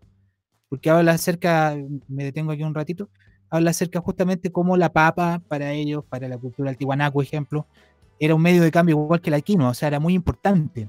Las variedades de papa, él dice, es súper int- en, en otra parte del video, él dice, tanta variedad de papa hablaba, eh, era una forma de comunicación. Cuando tú le ibas a pedir la mano a, a- una mujer, llevabas un tipo de papa. Y cuando el padre de la novia veía esa papa, decía, ah, vienen a pedir la mano de mi hija. Ajá. Y, y- y entonces, lo mismo con la decía. Claro. Entonces, lo que él nos plantea, él que nos plantea es que la cosmovisión de los pueblos andinos está basada, o sea, no nosotros nos disociamos. Imagínense que existe el alimento, la producción del alimento, eh, las fases lunares, el sol, los días, está todo disociado en nuestra mente. Para poder entrar en esta cosmovisión, o sea, si ya estamos haciendo un llamado a, a ir hacia los ancestros y hacia las culturas eh, ancestrales, ya pues hay que salir de este molde en primer lugar. Y este molde habla de que el calendario es todo, es todo tu ordenamiento. Tiene que ver cuándo salen los alimentos, de qué forma se, cre- se crecen los alimentos, cómo te relacionas con eso. Sin alimento no hay vida. No hay vida. Entonces, cualquier intento de ordenar la vida que no sea a través de los ciclos de alimentación del ser y cómo eso ordena toda una estructura social, cualquier otro intento, según mi interpretación, es un, eh, es un camino hacia el caos. Porque existe un ordenamiento natural de las cosas. Y si nos acoplamos a ese, a ese ordenamiento, cosas y magias pueden cambiar. Entonces, por favor, desde el minuto 10.43 hasta el 15.33, yo te voy a avisar cuándo. principios es importante para el hombre andino. Lo que han hecho es, han medido muy bien el cambio climático, cuando sale, cu- cuando, cuando comienza, qué sé yo, la época fría, ¿no es cierto? Que es el tiempo macho, vamos a ir viendo los cuadros después, eh, el tiempo para el hombre andino, no sé si se nota bien, es, eh, Es tiempo macho y hay tiempo hembra.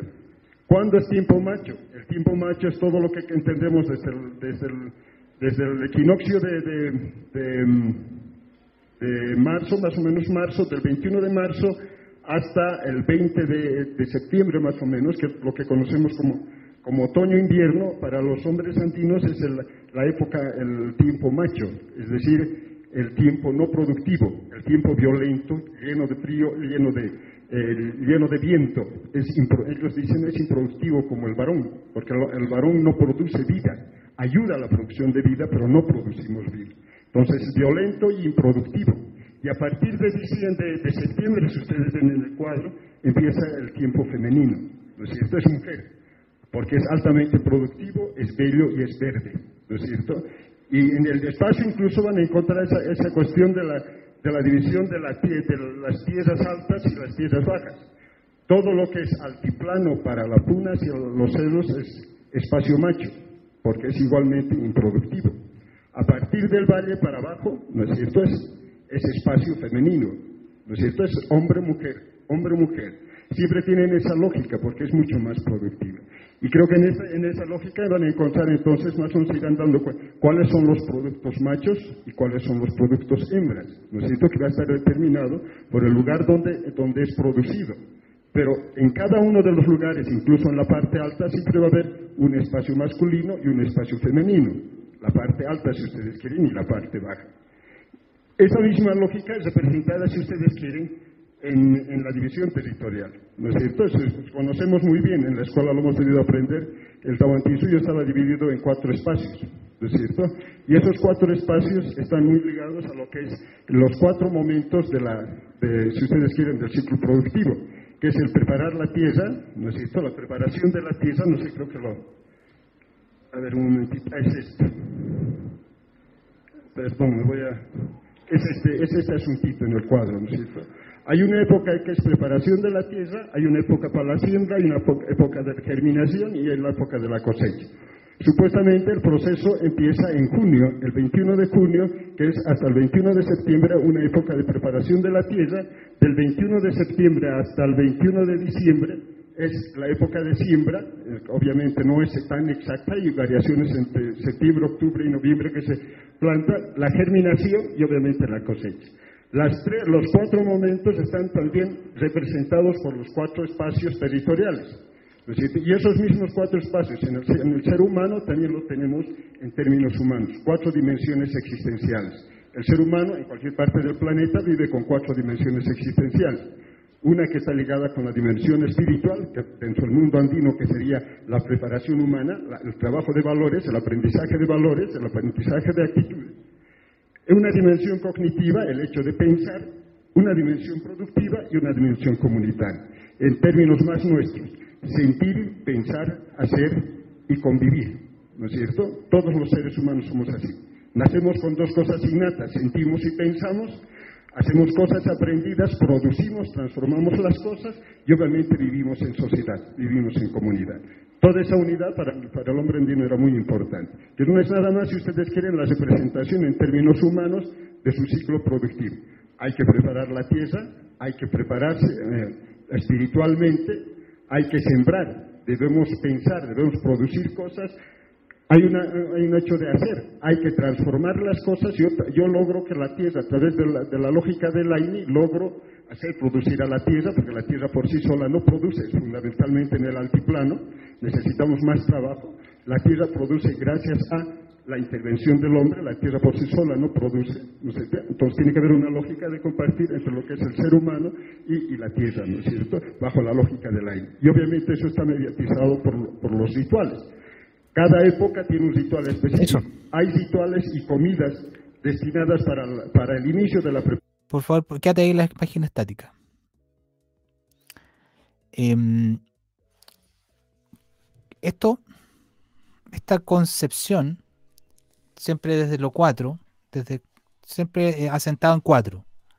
Siempre. O sea, nosotros, nosotros pertenecemos a pueblo andino, al menos tenemos que considerar que nuestra forma de entender el mundo proviene desde el 4, entender lo, lo cuádruple. El número de la Tierra.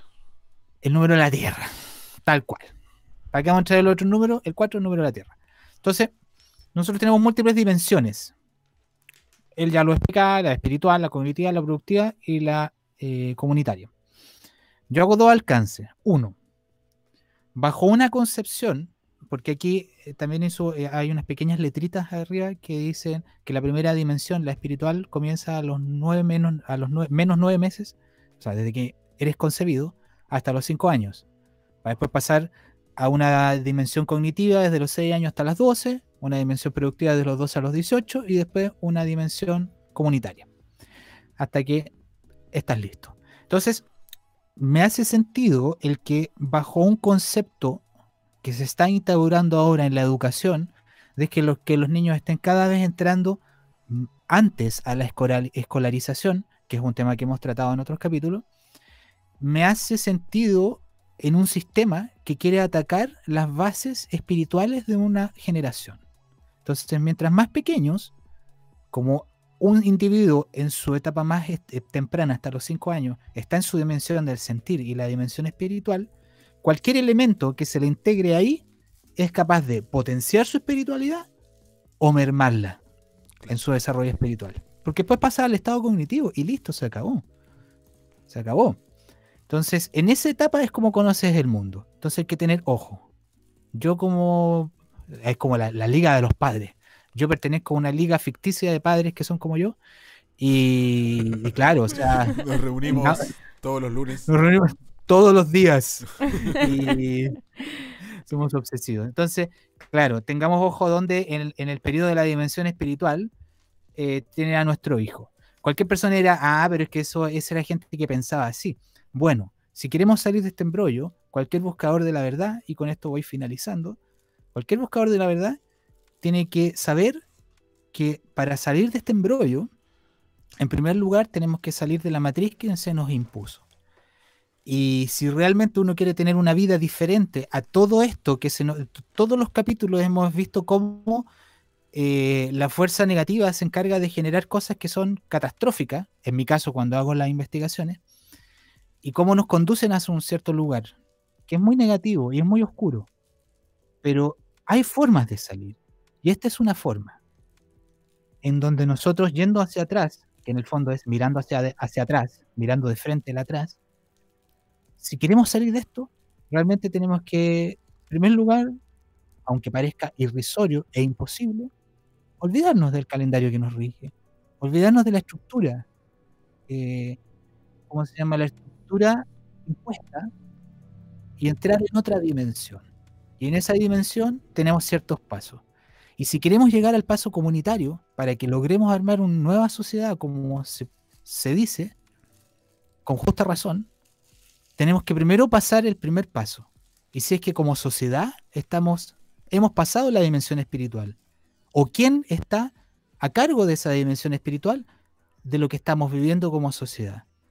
Y creo que no podemos pasar del paso 1 al paso 4 tan rápidamente. Y ya que estamos en el paso a paso, para llegar a la dimensión comunitaria tenemos que tener un proceso, cada uno interno. Y este es el llamado a Tokio en Chile, a que cada persona desarrolle un viaje. Y esto para mí es la síntesis de ese viaje. Eh, Desarrollar tu parte espiritual, desarrollar tu parte cognitiva, el saber, hacer algo, producir, hacer algo, mover tus manos y después ayudar al resto y dedicarte a la vida comunitaria. Pero si no pasas esos pasos, no tienes un desarrollo completo. Eso, con esto me despido, muchas gracias. Ah, ah, Me fui por hartos lados, pero, pero ¿Y esto es no? para mí. ¿Y quién no? ¿Cómo no? Pero esto es para mí la, la salida. ¿Cómo no? Y aparte que está el solcito y está la luna. Están los dos juntos.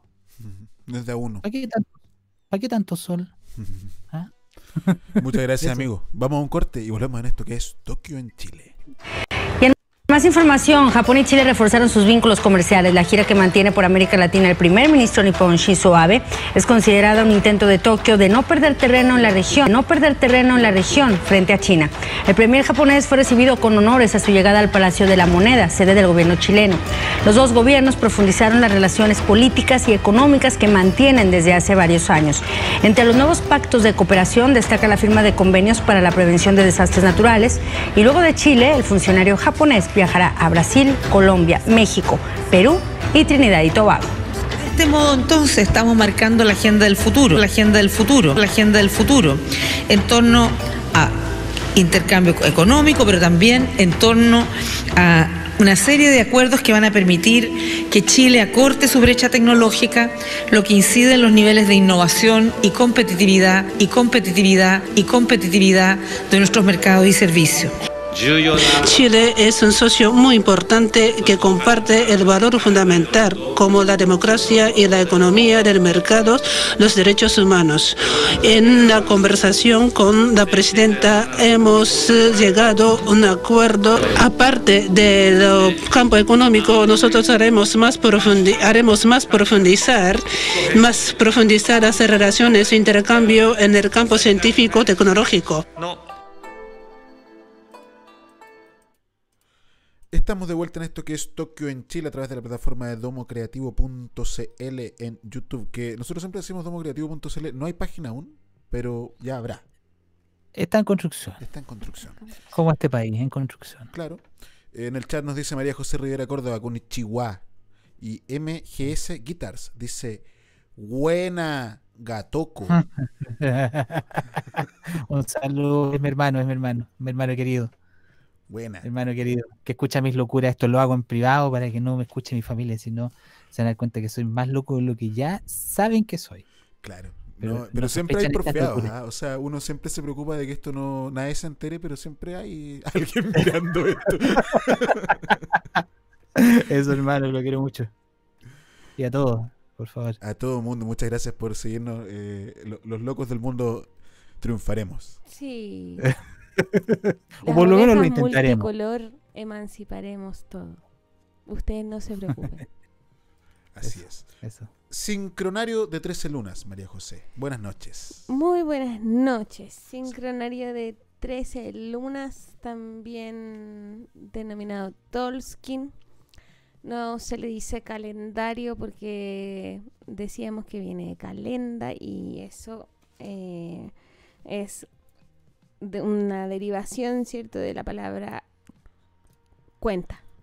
Entonces era para pagar las cuentas a los emperadores, la- esas cuentas que se pagan por vivir. eh, esa. Que no sé si han dejado de pagarse en realidad. No me atrevería a decir que es así. Bueno, eh, ¿me acompañas con la primera imagen, Cristian, de el kin del día de hoy? Eh, la segunda que tienes ahí. Hoy es Noche Galáctica Azul. Wow, ¿qué significa esto? Eh, ese es el kin de hoy. Esto es un modelo de entendimiento del tiempo que está compuesto por una matriz de 260 días. Eh, en la en la primera en esto, entonces bueno el kin de hoy es Noche Galáctica Azul y tiene esta afirmación. En el fondo, lo que nos propone este sincronario, esta forma de entender el tiempo, es que cada día tiene eh, una determinada acción, una determinada energía eh, con la que nosotros podemos sincronizar para estar eh, en una condición armónica con el tiempo o sea, con el tiempo galáctico, con el tiempo divino y no este tiempo arbitrario que conversábamos recién, ¿cierto? De que está basado en, en los ciclos de, y los delirios de los emperadores. Entonces son 13 ciclos lunares los que cuenta el Tolkien de 28 días. Eh, en este caso, cada día, ¿cierto? Tiene estas cualidades que son tener una acción a desarrollar, un poder y una esencia. Entonces vamos a ir a la página 13lunas.net y eh, bueno, contarles que esta es una movida que surge eh, previo al año 2012. Em, hay mucha hay ciertas controversias respecto de la apropiación cultural que esto podría significar eh, y eso hace muy poquito tiempo me enteré eh, por ejemplo que hay un movimiento de personas en Guatemala que están eh, en contra de esta de estos saberes que propone José Argüelles Apropiación cultural, contémosle a la gente que nos está escuchando, a raíz de que esto se le ha llamado el calendario maya, porque estaría vinculado, ¿cierto?, a estas sabidurías.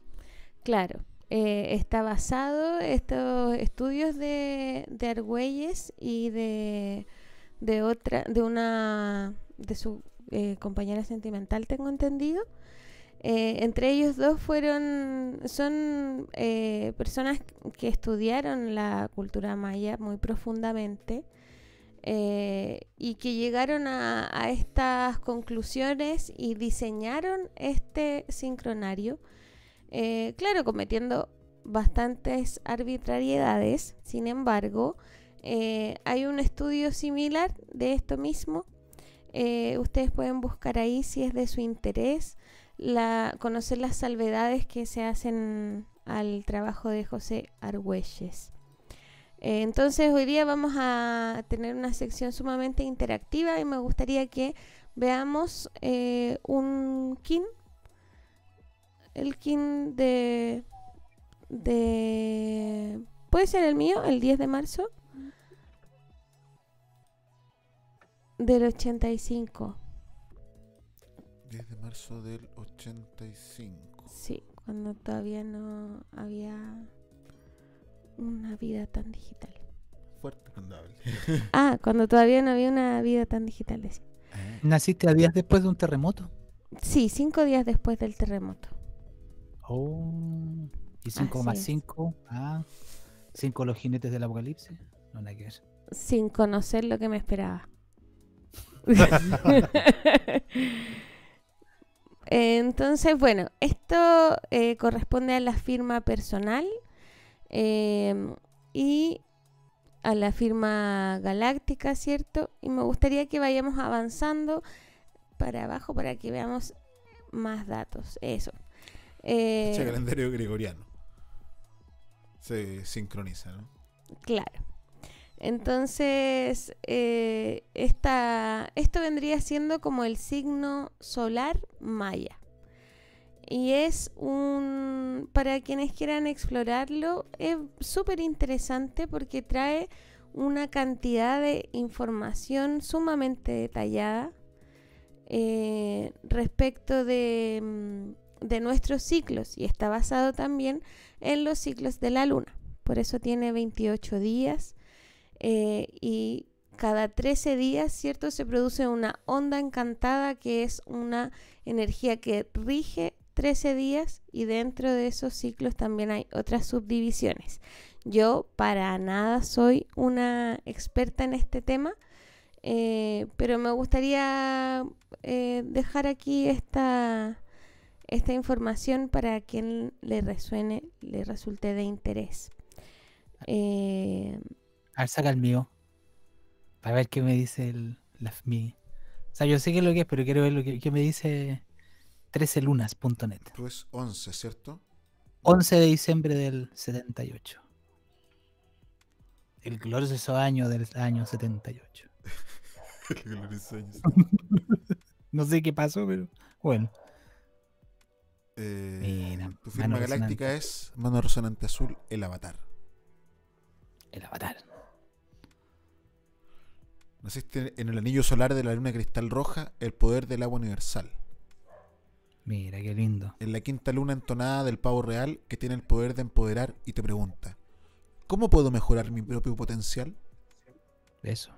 qué buena pregunta. Sí. Siempre me, me consideraba un ser en potencia. desarrollando potencialidades. Mira, No me no considero un ser terminado en lo absoluto. naciste en la semana amarilla potencia. 4, sur. El día. Poder madura el fruto. El poder madura el fruto. Si no tenemos en nosotros la confianza de sentimiento arraigado de que hay algo superior a nosotros, nunca encontraremos la fortaleza para convertirnos en algo superior. Mira, Te lo dice un Steiner.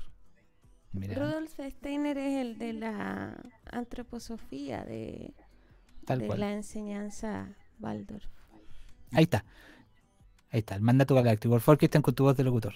Yo canalizo con el fin de conocer, inspirando la sanación. Sello el almacén de la realización con el tono resonante, la sintonización. Me guía el poder de la autogeneración. Mira. ¿Sí? Sí. Totalmente de acuerdo. Ajá. Entonces, bueno, eh, más allá de estos sentidos eh, como socioanalíticos que podemos darle respecto de, de la cultura, eh, etcétera, eh, finalmente esta es una propuesta ordenada para salir del tiempo gregoriano, por llamarlo de alguna manera, y eh, reconocer otra posibilidad, eh, jugar con nuestra mente a eh, conocer otra forma de concebir los días, si es que así debiéramos llamarles. ¿no? Entonces, eh, es muy interesante hacer el cambio de, del numerito del día por la energía, por una energía que además te indica, te propone qué acciones son más pertinentes de llevar con ese ciclo. Eh, y en ese sentido, eh, respecto de lo que hemos hablado hoy, de lo que conversamos con, con Gato también, de este tiempo Cronos, eh, hay un tiempo divino, un tiempo eh, que es el tiempo de las plantas, por ejemplo, que, está basa que tiene un ordenamiento misterioso, que desconocemos por qué razones está escrito así. Y nuestra mente se programa gracias al tiempo. O sea, nuestra mente viene programada para entender, para concebir la realidad dividida en horas, días, semanas y así. Entonces, esta es una cuestión fundamental. No es, eh, eh, no es como una simple pelada de cable. No, pues como cuando decir. uno es niño y cuenta las horas para salir del colegio, o el oficinista los segundos para salir a la colación o al happy hour. Estás Ajá. como torturado permanentemente por el tiempo, así que va pasando, Sí. que no pasa, que... Oye, el alcance, yo las veces que he trabajado patronado, oh, que heavy llegar así 9 de la mañana y ya son las 9.20. Si estás trabajando en algo que no te gusta, Claro. oh, y estáis contando, me quedan 7 horas. No, y es un 40 tic-tac que nos va. Es un tic-tac que nos va enloqueciendo. Que nos va. eh, porque si el tiempo es el programador de nuestra mente, el impacto que tiene esta desarmonía en la que vivimos. Sí, eh, entre el tiempo de, de nuestro el tiempo de nuestro cuerpo imagínense nuestro crecimiento desarrollo eh, que tiene que a la fuerza conjugarse con este tiempo de, de Gregorio de Augusto de, de esta Claro.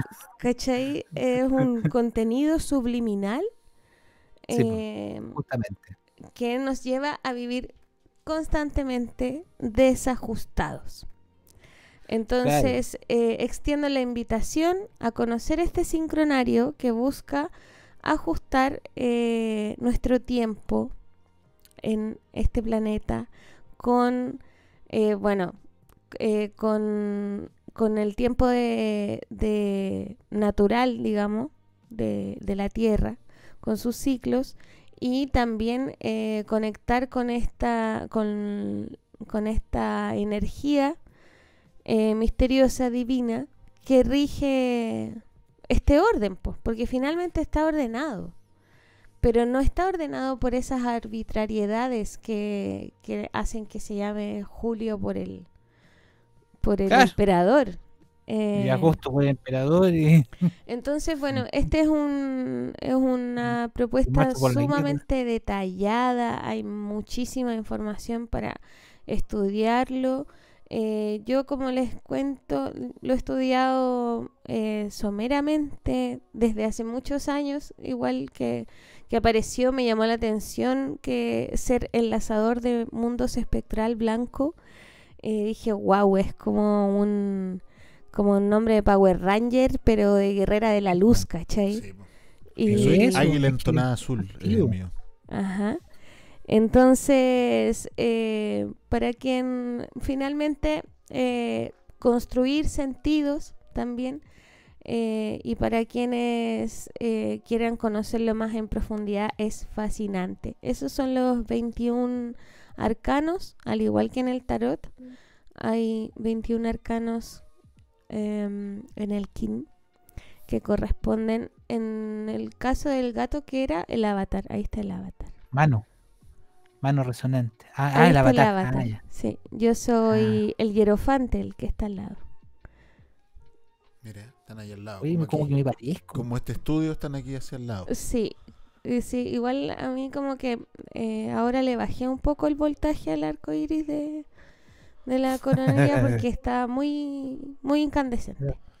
Eso, no, no, mucho arcoíris. Que- sí. Oye, y, y de unos libros increíbles. esta- Increíbles, amigos. Sobre esto, claro, tiene que ver con, con la matemática del tiempo. eh, es un ajuste moderno, sí, eh, pero que nos ofrece una alternativa a- al calendario gregoriano. Y a Y- desactivar el software de la mente también. Así es, y a sincronizarlo con el software que está en alrededor de la Tierra, la- las egrégoras que como seres humanos producimos, que somos, no olvidemos que somos co-creadores de, de esta realidad. Eh, entonces, es una, un- una forma muy interesante de tomarlo, es como un juego. De hecho, ese es un tablero de juego para el que se pueden usar Mm. eh, fichas como en vez de fichas eh, piedras. Y mm, de acuerdo al, al día, eh, hay una forma de entrar a este tablero y reconocer cuáles son las eh, fuerzas, energías que rigen el día. Eh, y de esa manera, además, realizar hay una forma del yoga que está relacionado con el UNAQ. eh, y también unas eh, ciertas meditaciones que hacen relación con estos, este dibujito en el cuerpo humano, como en el, en el enlace que veíamos recién.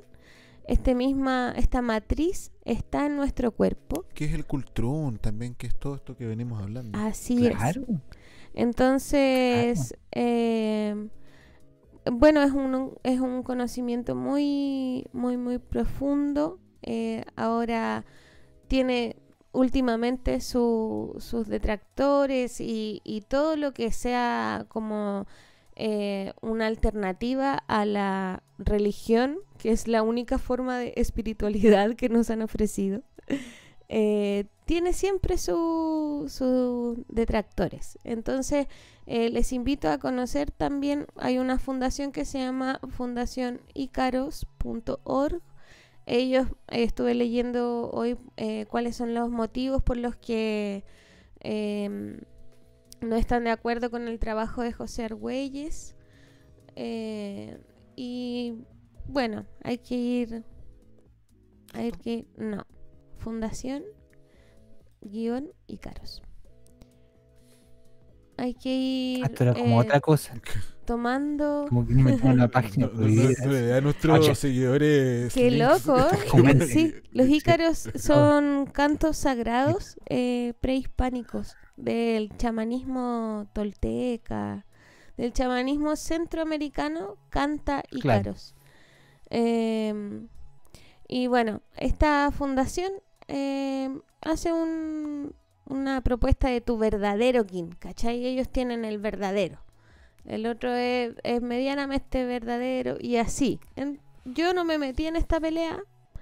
eh, no me metí en ¿Para esta controversia porque... eh, pero les cuento que Mm. existe esta controversia, eh, que existe gente que eh, asimila esto como, oh, la cuestión New, new Age y, oh, qué manera de apropiarse culturalmente. Y esa, bien, es una perspectiva con la que puedes ver estos conocimientos. Eh, yo elijo encarnar mi papel de enlazadora eh, espectral eh, a todo gusto, a todo gusto. Y he probado algunos días desconectarme de el, el calendario y conectarme con este sincronario, entenderlo el paso del tiempo así.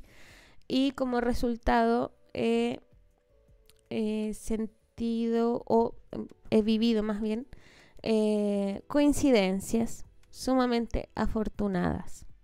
Eh, coincidencias también, esa- esas cositas que son como un guiño, que miro la hora y son las 17:17 y, y eso, y va a campo. ¿Por qué no, no poder eh, concebirnos como guerreros de la luz que, que reciben mensajitos eh, que te tiran para arriba y te dicen, vamos, vamos, dale. Eh, ¿Eu puedo dar mi, mi, mi testimonio?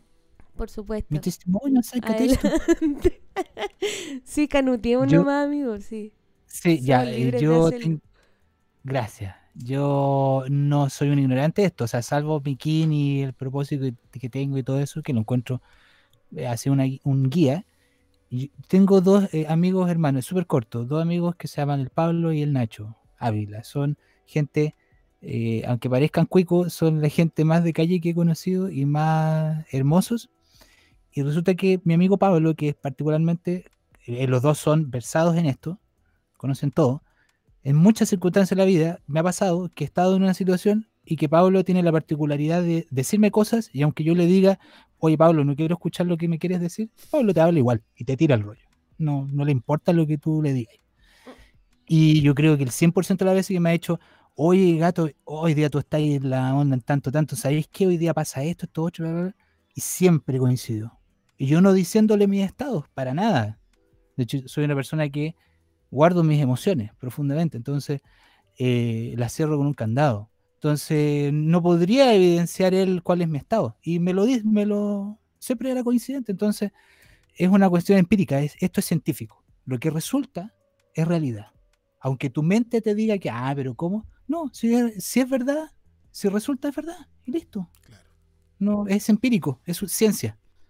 Y- Cuando algo funciona, y listo, es ciencia.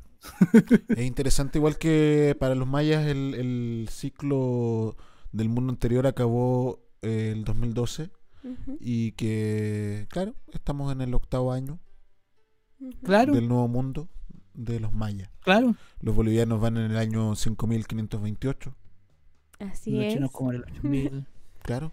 O yo me siento de 12. Claro. Por Eso. ejemplo.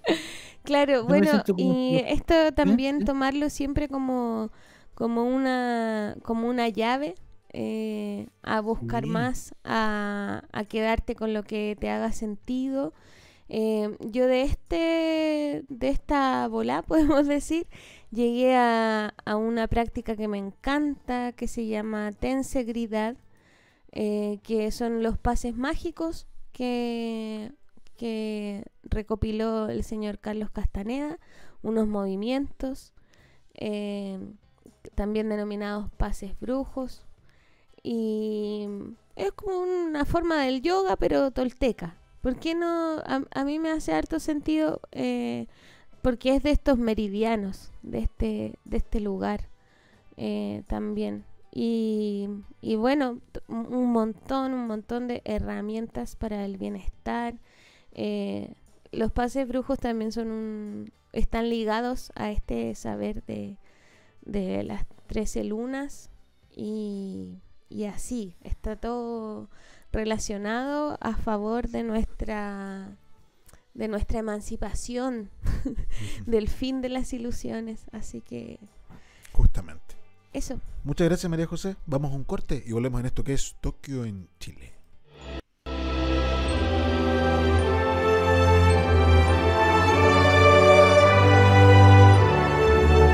タイムレスニュース Apreté todos los botones, pero estamos de vuelta en esto que es Tokio en Chile. Se me olvida que esta sección es más, más corta, eh, pequeña. Que tienes una, una, una consola más eh, nueva que llegó. Sí, los japoneses, es que no me mandaron los instructivos, entonces estoy eh, revisando la kanji por kanji. ¿Qué es eso? Eso fue a buscarla a Franklin. Tal cual. Ahí lo enviaron. Del Salitre de la Confianza, yo les quería invitar a ver desde la televisión eh, japonesa, visitaron Chile y. Talca, quebrada de Talca. Dice, no lo hago todos los días, me voy por un camino sin camino. Hay un objetivo mundial como este. Wow. Realmente tengo el color que le pregunté a mi esposa japonesa con ese sentimiento. Bueno, por supuesto que la traducción al español siempre es curiosa. Precaria. Dormi casado, encantado de poeta, po. conocerte. Me casé, ¿verdad? Cuatro me casé, ¿verdad? Región Que- explorada del mundo político de Cacuto y la luna por delante. Música. Si alguien en el día 6 es diferente, viviendo con Occidente frente a Asia, heredando la tradición del galón láquer en el Bajo Bután. ¿Cachai? Eso. Entendí Bután. En Chile, Entendí en Bután. América del Sur, una cabaña Sí. desolada es restaurada por el gramán de Salomón, o se encarga de protegerse con un solo cuchillo. ¿Cachai? Toda una obra. Mujeres No, que viven en sus propias decisiones. Esto es Chile. No, Esto Chile con- En mi buen día, mi esposa japonesa Navi no estaba interesada. Así que fui a la nariz con agua caliente. Qué. Santiago, la capital de Chile, y luego trasladado a otro avión por un total de 33 horas mientras contemplo Ah. la cordillera de los Andes. Ah, ya empezó con cosas. Ya empezamos con cosas, con los numeritos, ya. Dos parejas que luchan contra el desierto de América del Sur, pioneros en el desierto. Sí, y los árboles se están afeitando. Así que es un dolor de cabeza. y hay una esposa japonesa, serlo, señor Ikeda, que es de mentón sudamericano. Así que me gustaría buscarla de ahora en adelante. La llegada de Y ese- Russell, Naja, está rodeada de edificios de estilo colonial centrados en la iglesia turística, junto al mar, con una población de 200.000 habitantes. Está mostrando La Serena. La Serena, sí. Y el Russell Naja. El. La serie de Russell Naja. Sí, este es Es un que- eh, programa de la televisión japonesa que vinieron a cubrir aquí un, viaje por Chile. Entonces, Ah, pero- Sí, ah, saludos para la Serena. eh, oh, aquí con en Escaeche, qué hermoso. Eso, qué rico. No, él, él es, es de verdad, él es de verdad. Ahí está en la recoa. Tiene calle. No, no tiene calle. La es que no señora pica pícara nada, se la- mata la risa. No, no. Él es un exagerado. El, aquí en Escaeche no pica nada. pero es que es de la No. televisión, po. Se lo comió con pepas también. Incluso con Ah, agua las herramientas son entonces, le dice. La dice, no, no, no. Chiquitita, nada más de asombro. ¿Cachai? Parece que hay Parece una como una piba. Como que ese loco nació acá. Se parece, sí. pare- ah, también a mí me hace acordar a alguien. Así Como que- a dos amigos juntos. Sí, es como esa mezcla. Y recorre distintos lugares de Chile la televisión japonesa. Y ¿Dónde fue? Es como Africa. No, está como yendo para el ¿Dónde valle, está? así de seco Ah, está. está en Antofagasta, de veras, de veras. Sí, en Rajunaco. Está en la cuarta. Antofagasta, Ay, no, pues, la, no. la cuarta región. pues. Sí, pues, entró un poquito para el Aquí valle. soy como japonés ahora, entonces no, no cacho. Claro, Mm. es que desde que Norte. vivimos en Tokio. Sí. Yo ya no, no, no sé. Buena, y esto, esto lo vio gente allá, y en Quebrada de Talca, este viejo Aquí en la Talca, sí. él, hay una escena que ahora no la encuentro que cuando llega así dice, eh, aquí no hay nada. Llegué, acá no hay nada. Claro, o sea, para un japonés que vea esto dice Chile, o sea, Está seco. Chile, Sí. está acá, seco, no hay nada. Vamos a colonizar, pues. No, es que si no hay agua, no. No, po. Sí, mira, y hay otros ejemplos de televisión japonesa en Chile. Por ejemplo, está este donde sale Felipe Abello. Estos son programas de Japón. Alguien recolecta, me imagino que le interesará. Aquí encontré este de. Eh, Pero como la TV japonesa Claro. recolectó cosas de Felipe Abello y lo mostró en la TV. No, no, es un canal japonés. Alguien chileno recolectó esta imagen sobre Felipe Abello. Y esto salió en un canal japonés. Alguien que vino con un cartel que decía: eh, ¿Quieres ir a Japón? Entonces hacía que la gente hiciera cosas, ¿no? Ah, ya. Eh, y esto se ¿Y se lo transmite se por la por la televisión japonesa, ¿no? Parece que era un concurso. Ah. Se supone que iban a Japón, quizás qué pasó después. Antes, antes nos ofrecían cuentas de, de diamantes, ahora nos ofrecen viajes a Japón. Y aquí nomás. se le acercó Felipe Abello, que le dice que él quiere ir. Ah. Claro, ahí ¿Alguien ya- que, que- que quiera ir? ¿Cómo es lo que dice? ¿Hay alguien que quiera ir a Japón? Entonces él se le acerca para decirle que él quiere ir a Japón. Y bueno, es Felipe Abello, buena, buena productora. ¿cierto? Se contactaron Se ahí. Chile-Japón. Que, ah, no, si te encontraste con Felipe Pero por calle, supuesto, pues, compadre, si es la televisión, venimos diciéndolo. japonés. Ah, esto no es la realidad. Así que eso del ser de la confianza, los japoneses también eh, están interesados en la televisión chilena. Quizás ven reality shows de nosotros No, yo mismos. creo que ellos están, están, sí, están interesados como que, como que no les, como que no nos cachan la onda, pero igual nos cachan. Como que somos análogos a ellos. Sí, Por algo el glorioso auto Nissan Sunny japonés fue un, un emblema. un número uno décadas atrás, pero fue un número uno japonés. Ahí está, el, el alma japonesa chilena. Sí, así que eso en este tercer de la confianza. Algo que también nos encanta es el Emporio Lila, Emporio y Chocolatería Vegana en el centro Eh. del ex verano chileno actual primavera. Libertad 709, Las Cruces, chocolatitos completitos, donuts, todo lo que usted quiera, lo que usted desee, lo que usted quiera de, en alimentos inclusivos, lo tiene el Emporio Lila. Así que ya lo sabe. Arigato Emporio Lila, arroba el Emporio Lila en Instagram. ¿Cuál es la novedad del Emporio Lila esta semana? Tortas personalizadas continúa con ese, con esa beta. Eh, el público lo ha pedido. Hoy día eh, fui testigo porque yo me teletransporto y fui testigo de una torta dedicada a un gran músico llamado igual que yo, que se llama Miguel Ángel y que nació el mismo día que yo, 11 de, dic- 11 de diciembre, pero ya hace muchos años, y una torta que lo celebra por sus 47 años de músico. Imagínate. Así que, así que hermoso, hermoso. Tuve el placer de ver cómo él recibía su torta, personalizada con notas musicales, crema. No, exquisito. Exquisito. La felicidad. La felicidad. Nada más. Maemuki era el concepto del día de hoy. Eh, la actitud de mirar siempre hacia adelante. Después de lo conversado, ¿qué podemos concluir? Gato. Yo me acuerdo, voy a contar una anécdota. Hoy día yo estoy mirando al pasado. Yo hay una anécdota. Yo un día iba triste en un vehículo de mi padre y iba mirando por el espejo retrovisor hacia atrás. No sé qué iba mirando, pero iba mirando el retrovisor para atrás. Y de repente miro hacia adelante y choco levemente el auto que está a mi enfrente. Eh, yo no estaba en condiciones para poder hablar con ella, por llamarlo de alguna forma, eh, y, yo me bajo y ella me mira y me dice, ¿qué te pasó? Y yo le digo, es que estaba mirando por el espejo retrovisor. Y ella me dice, pero tenés que mirar para adelante, po". y se va.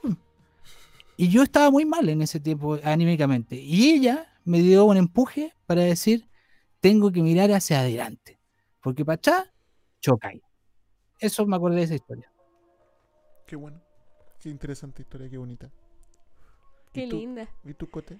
Em, yo no sé si, si creo en el adelante ni en el atrás. Eh, vivo hace harto tiempo agradecida por el ahora. Em, igualmente me, me gusta que nos preguntemos qué hacemos con nuestro tiempo, nuestro divino tiempo. En el caso de, de, del- de esta propuesta del sincronario, el, una de, la- de las frases que suena harto es el tiempo es arte. Eh, y me hace sentido, en cierto sentido, que, Eso, eso que es hagamos de, de nuestro tiempo lo, lo mejor que nos salga, eh, haciendo cosas que amamos, compartiendo. Eso, mira, dijiste algo muy bonito porque yo he tenido la experiencia de que cada vez que he tenido pegas puedo estar trabajando tres días seguidos, durmiendo tres horas y no hay tiempo, porque lo estás pasando bien, porque te diviertes, porque estás haciendo lo que te gusta, te mueves como pez en el agua cuando algo te gusta y no hay tiempo, no hay espacio, como cuando estás enamorado o estás con un hijo, el tiempo se va nomás, po. Da lo mismo el tiempo. es irrelevante. Mira, pero Da lo mismo. de esa irrelevancia, eh, el tema de la próxima semana lo queremos introducir de esta manera. Ah, qué lindo. Este es el caso de alguien que se llamaba Diablo. Y se convirtió en espíritu. Tal cual. Eh, para, les vamos a dejar el, el link aquí para que lo conozcan. Pero cuéntanos un poco, Miguel, de qué va este video, por favor. Tú que lo tienes más fresquito. O sea, yo creo que mm, esto es, y, y doy un poco el, el cierre, me permito la licencia, en que, claro, eh, claro, el programa Tokio en Chile en sí mismo cierra su temporada el próximo domingo.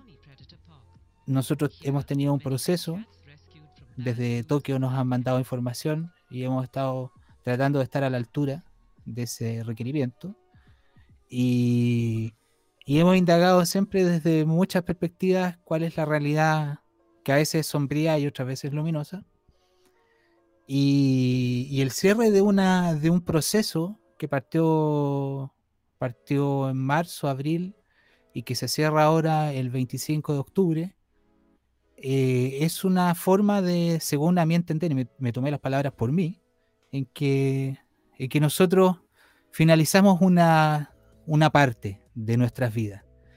Y esa parte está enfocada en ver eh, quizás las cosas que perturban la armonía de esta realidad. Lo incómodo. Y, lo incómodo. Y que a veces es muy incómodo. Y creo que en todos estos capítulos, según mi perspectiva, y, y hablo desde mí siempre, eh, me he sentido satisfecho de poder decir, se tocaron casi todos los temas que son como el pack, para poder como entender quizá eh, las realidades de otras perspectivas, que provienen desde otros seres humanos, de otras culturas. Y esa es la gracia de Tokio en Chile, que se mostró siempre algo desde la fuente, desde lo, que se considera la realidad. Aquí no hubo invención de nada. Aquí nadie inventó un video ni montó nada. Solamente realidad. Realidad virtual, en realidad, porque es un video. Y, este tema, el que, el que vamos a finalizar, según mi interpretación, es la esperanza para finalizar de que todo lo que venga después del próximo domingo, todo lo que suceda, ojalá haya una siguiente temporada, sería muy interesante, pero todo lo que venga, nosotros tenemos que ir hacia la luz, como dice la Cote. Eh, yo también me considero un guerrero de la luz, aunque suene así como de, ah, no, sí, un guerrero de la luz, porque la oscuridad yo no la quiero en mi vida. Eh, Y hay que atreverse lo- a decirlo, como que Eso, no, no hay nada tanto. de malo en ello. Eh, si no hay ninguna mala voluntad de tu parte eh, ni de la mía, ¿cierto?, en considerarnos de esta forma. Eso. Y dentro de esa luz está esto, que nos queremos ir con esa luminosidad, que es hablar de acerca de los animales, acerca de cómo nosotros pensamos que los animales no tienen idea de lo que nosotros pensamos o decimos. Y al contrario, ellos saben perfectamente lo que nos pasa y lo, cómo lo, se los decimos. Somos nosotros los que no podemos entender lo que nos dicen. Y, la, y una de las dimensiones, según mi interpretación, tanto como intentar saber la forma de la Tierra, eh, una saber cómo funciona el sistema político, cómo funciona eh, el aparataje religioso, cómo nos controlan, cómo nos quieren controlar, cómo nos tienen controlado en este momento. Y que es una situación muy grave. Es muy grave lo que nosotros estamos viviendo. Entonces, queremos finalizar para decir, están los animales, está la última frontera, eh, son seres que están ahí y que tienen una realidad que nosotros podemos leer, pero tenemos que leer con el corazón. Y solamente nos han- han educado en la razón. En la era Entonces- donde nosotros partimos hablando hace varios capítulos atrás acerca de esta conexión con los extraterrestres que nos quieren proponer, con los Claro. computadores, con los robots, con todo algo nuevo que veíamos hace un rato ya, que morirá mucha gente si es que no nos adaptamos. Eh, Claro. ¿Cómo es eso? ¿Cómo es eso si hay tanto de lo cual hacerse cargo aún? Yo como semi extraterrestre encuentro que es súper terrible lo que hemos hecho con, con el especismo. O sea, desde cuando Sí. yo así miraba desde allá lejos en la galaxia, Eh, qué, qué fuerte, qué fuerte. Sí, sí. Independiente del grado que uno tenga conciencia frente a ese tema, eh, sí, pues fuerte. Y, y, y son cosas que, que igual la próxima semana lo va a enfocar desde, desde una perspectiva, o por lo menos desde mí, desde una perspectiva positiva. Pero sí que ahí hay algo de lo cual no podemos no hacer mención. Y es como el fin del pack. Como esto Tokio en Chile es como el pack de supervivencia en el futuro, para que quizá alguien lo vea y pues, entienda por qué la locura de todo esto. Algunos de los Mm. temas que se intentaron tocar, obviamente esto es un entramado de muchísimas, muchísimas cosas. Nosotros lo que quisimos hacer desde esta mirada, desde este prisma, Sí. nos autoimpusimos un prisma para Eso. y encontramos un camino insospechado. Eh, este video está muy interesante para que lo vean. eh, esta conexión de cómo Diablo se convirtió en espíritu. Yo pienso que ahí quienes se interesen van a acceder al video. Y con esto nos vamos despidiendo ya de este capítulo. Muchas gracias. Gracias. Muy buenas noches. Eh, gracias, gato. Buenas noches. Buenas noches. Bueno, hay que decir que la próxima semana vamos, vamos a tomar este video, vamos a hacer mención de él. Y es muy profundo. Eso. Muy buenas noches. Muy buenas noches. Vamos entonces con Gonzalo Morado. Esto fue Tokio en Chile. Buenas noches.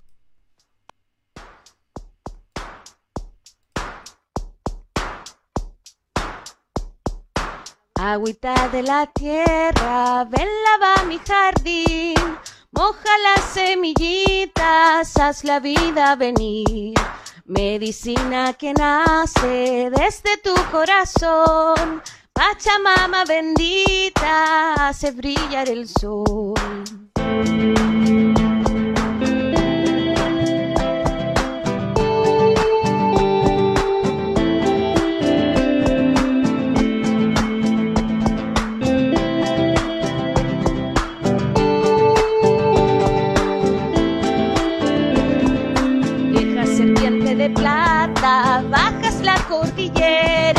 Pasa regando la chacra, los frutos de la tierra, agüita de la tierra, brota con flor de amor, Pachamama bendita que hace brillar el sol.